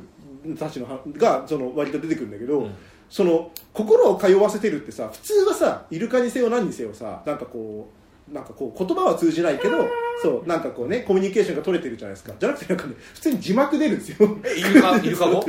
クジクジラが普通になんかあのいなんか心が痛いみたいなことが。なんかなんだろうそのさクジラとかイルカはね、知能が高度だから、うん。なんかそのそうなのかもしれない。わかんないけど。本当はえ思ってるのかもクジラにはどうやって言葉つけるの？普通にだからその喋るんですよ。クジラさん。いや。これはタートルトークにおけるドリーですけど ディズニーシーンね。いやクジラに対しては普通にクジラになんかこう僕は君の気持ちわかるよみたいな感じのことを言うわけ。そしたらクジラが別にあの音発しないんだけどなんか胸が痛いんだけどあとなんかこう個人的になんかそのさ海に住んでる部族がさ、クジラと通わせる絆ってさなんかもうちょっとその食べることも込みでの絆だと思うわけ。なんかその、まあアイヌにおけるクマとかさ、あまあね。そのなんだろうあのアメリカ先住民におけるさそのバッファローとかさ、うん。そうだけどさなんか殺して食べることも含めてそのサイクルの。中に自分も生きるみたいなさことだと思う。なんかむしろその乱獲して生態系自体ぶっ壊しちゃうみたいなのがさ、なんかそのさその産業革命以降のさ、西洋がこうこっちに来てからのやつじゃん、うん。なんかそれなんか欧米人になんかあのイルカのなんかこう捕鯨はなんか野蛮ですみたいなうん。ことをなんか言われてる気がしてなんかうんちょっと俺シーシュパード嫌いだからこの映画も嫌いみたいな感じ。に すごいなり。なんかむしろナビ族そのさそのここのクジラ兄弟一緒に育ってきたクジラなんだって言いながらさあの今日はむ村の祭りの日だから一匹殺さなきゃいけないみたいな感じでさ殺してあの今までありがとうって感謝しながらクジラを殺して食べるナビ族こそがなんかその土地と結びついて生きているナビってことなんじゃないの？ナビっていう感じでなんかそこに対してさなんかそのほ捕鯨は悪なんかその野蛮な文明人が捕鯨をしに来たみたいなさ。そう。で日本語書いてるんですよね。そう。捕鯨船の杭のところにいやなんかなんだっけなんか忘れたけど船の名前みたいなの書いてあってえーいいね。であのしかもあの他のところでほぼ出てこないあのアジア系の人が、その捕鯨船のやつに乗ってるんですよ。いやまあまあ結構露骨ではあるんだなんかそれをねなんか正直ねなんかねそこでそのクジラと気持ちからせるみたいな分かるけど、なんか正直その太地町のイルカ漁とかもさなんかちゃんとそこに文化としてあるものだったなわけじゃん、まあね。なんかそこに対してなんかそのね欧米の人からねなんか野蛮だって言われる監督がジェームズ・キャメロンってこと欧米人だったことも含めてなんかね、ななん。だこんな野郎みたいな、はい結構なんかこのもうシシシュパーのかおいみたいなすごい気持ちになり僕は嫌でしたはいはい、で、えーっとワーストあれ正直ねそんなに熱量あってワーストの作品これそんなな,、くてう、ん。なんで1位と2位はほぼ同じ作品なんですよ。ほで、えっと、ワースト第2位が、えっと「赤い服の少女あ」ー。えー第1章の方ですね。うん。でまず第なんか赤い服の少女がまずなんかさその赤い服の少女って言われたらさ、なんかそのやっぱ黒沢清のさ、まあ。花子さんとかさ、あとは叫びとか。やっぱ赤い影的赤い影なさ、ね。なんかそのホラー的なさ、そのもうもう結構一大モチーフなわけじゃん、うん。あそういうのだと思って見に行ったら、結構普通にモンスターものなんですよ。うん。でなんか要はそのなんか台湾に昔からいるガの妖怪らしいのね。モスマン。ミミック。いやガでガです、うん。だから分かりやすく言ったらあのね分かりやすいかどうか分からないけどねドロールに出てくるマイマイオンバっていううん。ガの化け物が出てくるんだけど、はい。まあ、ほぼマイマイオンバとの戦いなわけ。ああまあじゃあ妖怪ものなんだね一応ね。そう。でなんかでもねそれすげえまず一このシリーズ全体通してなんかミソジニーに満ち溢れた作品で。へでまずそのタイだっけ？あえ台湾。台湾か。で、うん。作品全面通してその出産っていうものがまあ邪悪なモチーフとして描かれててなんだけどなんかこう同時にその家父長的なあり方みたいなのをが正義とされてる話で。で一作目がこう長年付き合ってるこう男性がいるあ男性がいるラジオアナウンサーの女の人が主人公でで彼女が、まあ、そのそのパートナーから結婚しようって言われてるんだけど、うん。まだ自分はやりたい仕事もあるし、うん。その家庭には入りたくないのって言ってる主人公が、まあ、そのガに襲そのガの妖怪に襲われた云々を得て最終的にあやっぱ結婚してよかったなってなる話なのよ。一作目が。なんかあなんか結婚しないあり方ってダメだわみたいな。結婚しよかったなみたいな。結婚しないなんてことで悩んでちゃいけないなみたいなそんなやっぱカップルみたいな。で話でなんか今今では私も幸せ。です終わり方マッチングアプリのせっかちだからなんかそのあなんか最初にそのなんかだから最初の段階でその結婚しようって言ってきたんだけどその拒絶してしまったことでちょっと若干関係が冷え切ってるところにそのガの妖怪が入ってきてみたいな感じであなんかあそこであんなこと言わなきゃよかったみたいなのが結局なんかこう最終的にそのこうまあいろいろありなん。かもうちょっとあんま覚えてないんだけどなんかでもそのあこう結婚してよかったねみたいな終わり方をしててなんだこれみたいな。でなんか途中でやっぱりその出産することっていうのがやっぱすごいグロテスクなモチーフとして何回も出てきたりとかしてなんかなんかなみたいな、でまあ一作目なんとかなってなった時で2がさらに嫌だったのが2はなんかちょっと話がまた変わってうん。あれ2が1位？あ2が1位です。あでややこしいんですけど。はいはい2が1位でうん。なんかそれもなんかこうシングルマザーで、まあ、一人で娘を育ててるそのシングルマザーの家庭自体がそのパートナーを持たないお父さんがいないっていうこと自体がある種ちょっとこう間違っとるですそれみたいなうん。描かれ方をうん。している。子供さんも不安なんじゃないの？みたいな。やっぱお父さんとお母さん二人揃っていやまさにそうです。そのお母さん お母さんお母さん一人じゃ分かんないよみたいなので、まあ、娘が家出しちゃってでその娘のところにガの妖怪が入り込んできてみたいな話なんだけど、うん。でもなんかね2の胸くそ悪いところは、はいまあなんかこう中盤でねなんかそのガの妖怪を退治するためになんかその娘が通ってた中学校にいた、まあ、先輩、まあ、その娘と付き合ってた男の子っていうのが、あのーまあ、実はシャーマンの家系でなんかその虎の妖怪を自分の中に下ろせるのね。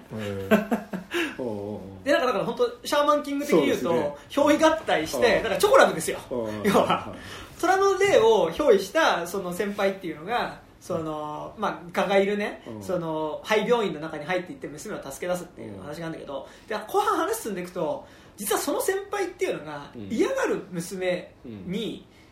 あのまあ、付き合ってはいたんだけど、俺たち付き合ってんだからいいじゃねえかみたいな形で、レイプしてるビジョンっていうのが出てくる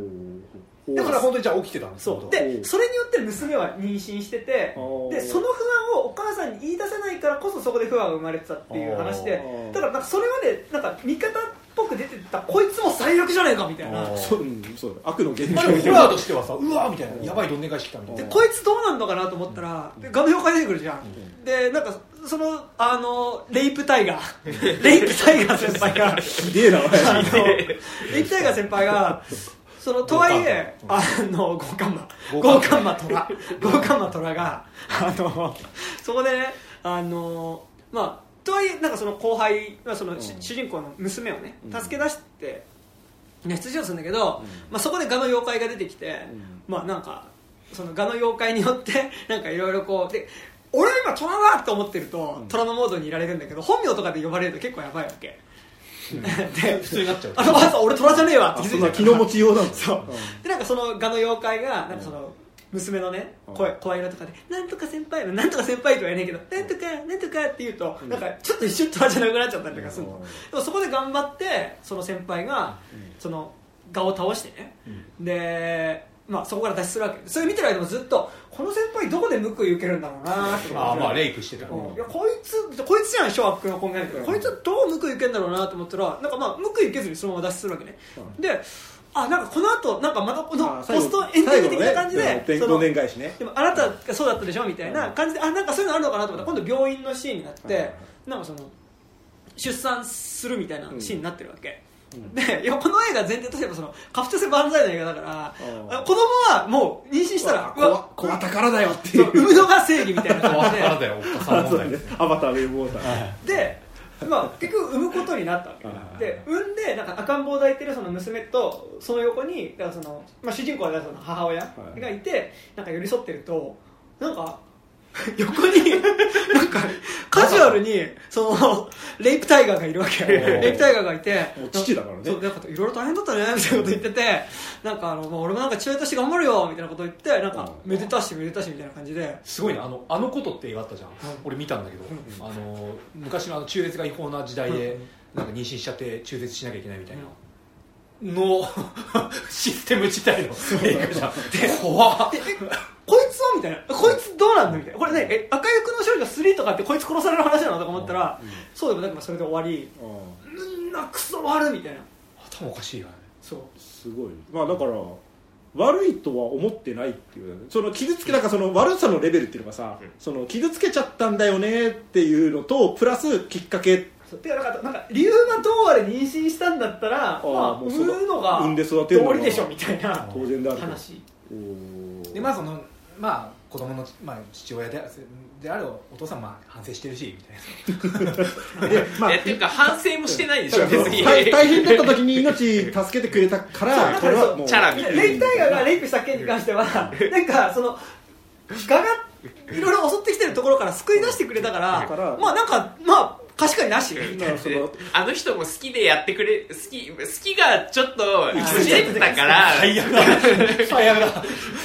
タイガーの部分が出ちゃっただけだから。それそれいつの時代のどんな後進国の映画ですか？いやいやあのでも4年前ぐらいの台湾の映画ですけ34ど年前よね。その台湾映画？ああ非常にね。そんな映画輸入すんねんまあ胸クソがだ。から多分国費とかがそうまあスマッシュヒットして。ヒットした流れで、まあ、それやっぱ今年のね全体的な潮流としてやっぱその女神の継承とかもあと呪詛とかもあってうん。アジアホラー結構すごいみたいな。流うん。れがあったからいやここじゃあ紅い服の少女っしょみたいな。だったんでしょうね。そう。でなんかその後ね実際の事件を元にしてるっていうところでもまあちょっと女神の継承とちょっとこうね、うん。あの重なってるところもありだからアジア実録ホラーですよみたいなうん。感じで、マジかみたいな、まあだからあれだよね。あのージオン呪いの家が意図的にやってたなんかうん。やがみみたいなそうそう。うん。でなんかさそのジオンではさそのさまあそのしそのそこに対する嫌悪感みたいなことは一貫して言われてたけどさ、うん。だからその嫌悪するものとして描いた挙句にさ、うん。いややっぱり出産はするべきですよみたいな。さ、うんどんなあいあの男の相手でもまあ産む妊娠しちまったらそれは産むもんですよみたいなさ。ね産んで育てるそれが男の本願っていう。もうね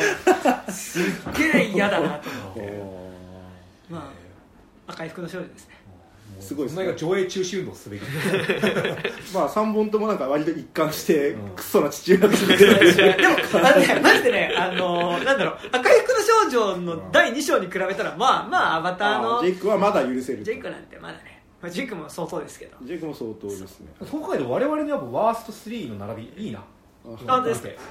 うん。いいねやっぱ。なんかあのそうねあのうちごめんアバターでちょっと思い出したんだけど、あのその長男と次男のね扱いの話でさ、はい。なんかその長男が出来のいい長男と、うんちょっとでなんかこうでまあ劣る次男みたいなそれがコンプレックスの次男みたいなっていうのはさまあもうなんかその多分その神話とかまで遡るぐらいさ多分スタンドバイイミーとかね古典的なモチーフだったりするわけじゃないですか。でさいやわざわざそんな設定持ち出すんだから、まあ、定番のこうよ良き描写みたいなものを入れてくるんだろうなと。で僕はその大好きなそういう系の描写で「あのブレイキングバット」というドラマの中で、その主人公のうちの片方のあのなんかこう、まあ、役中で役の売買とかをやってるまあジェシーっていうねキャラクターがいてでそいつが、まあ、元その主人公のあの教え子。でいまだになんかうだつの上がらない生活をしててで、まあ、その役のこう作る製造にこううん関与し始めるという話でで実家が実はめっちゃ金持ちのいいとこの子だったっていうことが途中で明かされるんです、はいはいであの実家帰ったらもうすごいいい家でいい暮らしをしててで弟がまだ中学生ぐらいなんだけど、あのーなんかこう最近なんかバイオリンかなんかの大会でなんかこう賞取ってねとかなんとかっていうような感じのようなもうこう。であのーみんなお父さんもお母さんもちょっと微妙な顔をしながら「まあ久々に帰ってきてああいらっしゃい」とかって言っててでも結局なんかあの部屋の中から薬が見つかったからっつって葉っぱかなんかが見つかったからっつって出て行きなさいと出ていく、で出て行った後にあの実はそれは弟のものだった。とおだからその要はその弟の方もいい子のように振る舞ってはいたんだけども結構それがあのいろいろこうストレスにもなっていると、うん。で最後そのそのことをあの弟がこう来てそれ返してくんないってうん。いう、お兄ちゃんにでいや返すわけねえだろってブチってこうその場で握りつぶして、であのまあ、俺みたいになんだみたいなことをまあ言うんだけど、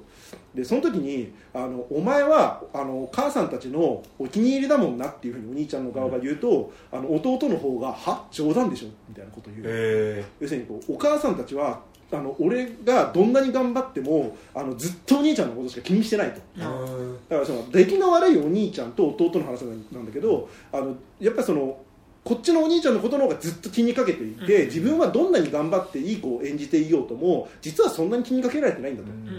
らその頑張ったことの功績以外では触れられてもらえないっていう、っていう兄弟関係みたいな描かれててすげえいいんですよそこが、で俺アバター見てる最中になんかそのてっきりねあそういうねね本当そうだよね。こんなにお兄ちゃんばっかり褒められてるからいやお兄ちゃんはお父さんのお気に入りだから僕があのいあの、ねなんかね、死んでお兄ちゃんが助かった方がいいんだみたいなことを言ったらバカ言うなみたいな。お前俺はお前みたいにお父さんにずっと頑張ってあの気にかけてもらいたかったんだよみたいなことをやり取りすればさその少なくともこの兄弟間においてはあのお父さんのちょっとこうアンフェアな扱いっていうのは実はその各々の思いがあったんだっていうドラマにまだできたと思うんだけど、じゃなくて最後の最後までいやー惜しい息子亡くしたなみたいなテンションだから。でもあれがいやでももしかしたら次の伏線かもしれないけどね。なんかそのさ最後までその、す良かった兄に比べてお前はっていううん。バイブスを持ったままこれ終わってるわけじゃん。そうね。絶対これってさ次においてさその普通はね。なるよねその。と思うんですけどね。だからいややっぱ次でやっぱジェイク返しんじゃないですかですかね、パパだったんだよじゃないですか。わかんない。パパだったね。この間別の場所で山田君と喋ったけど、あのこれ脚本家があの新猿の惑星三部作の脚本家チームなのであの絶対に良くなるはずっていう信じてない。でもなんかそれで言うと、これさ仮に3で良くなるとしてもさ、うん。この映画3時間あるわけじゃん、うん。普通だったらさ、うん。この映画の中で良くなるところまでさ、まあそうだね。描くよねっていう。普通の映画の1.5本分ぐらいは普通にあるからね、ね。そう。うん、ちょっとちょっといい加減にしてほしい。いい加減にしてほしいですね、はい。というところで武井さんちょうど今トイレに行ってしまったんですけど、はい。これなんかここら辺でちょっと一旦切って、あのーあれですね。もう6時間近くやって。あのーちょっと、えっと2アバターぐらいやってます。一旦休憩して、い。えっとリスナーお便り。狂ってるね。逆にここでもうさ、うん。わわ我々のなんかこう喋らなきゃみたいなさ、うん。もことは一旦言ったからちょっとこの後は逆に他の人のランキング楽しむっていう多分ねです。あのそうです。わかりました。なんか今日結構早めに集まったじゃないですか、でなんか結構時間に余裕もあるし、リスナーお便りも例年で今日さ終わった後さ、うん。面会別で取ろうかってさ。そうそう言ってたしなんかね例年に比べればお便りも少ないから今日はなんかそんなに長くなんねえからみたいなムードちょっとあったけど僕らってあの貯金だったら全部使うタイプ余裕あるから喋る喋れるっしょみたいな感じで、なるねっていうことが分かったんで、はい。ちょっとあのちゃんと節約しながらやはい。ります、な何が何が何が？いやいやこの後。この後ね。お便り会はちょっと休憩少し挟んで。やります。これあのスペースは引き続きまた立ち上げましょうか。そうですね、うんまたちょっとあの実際収録の段になったら、はい。ちょっともう一回再開すると思うので、まあ、2 3 0分ぐらはい。い休憩した後にまた行き再開します。長々長々と。ありがとうございますありがとうございます。本当にありがとう明けましておめでとうございあありましたおますめでとうございます。ありましたおめでとうございます。みんな本当に聞いてる？あのあのハートボタンとか押してあれいやしてる？でもね俺これ中村君はこれね配達しながら聞いてると思うああじゃあ今ここでボタンを押したことによっはいて事故に巻き込まれる可能性があるんで。みんなそれぞれの場所で聞いてください、じゃあまた後ほど。後ほど後ほど。はいありがとうございます。See で you す next time はい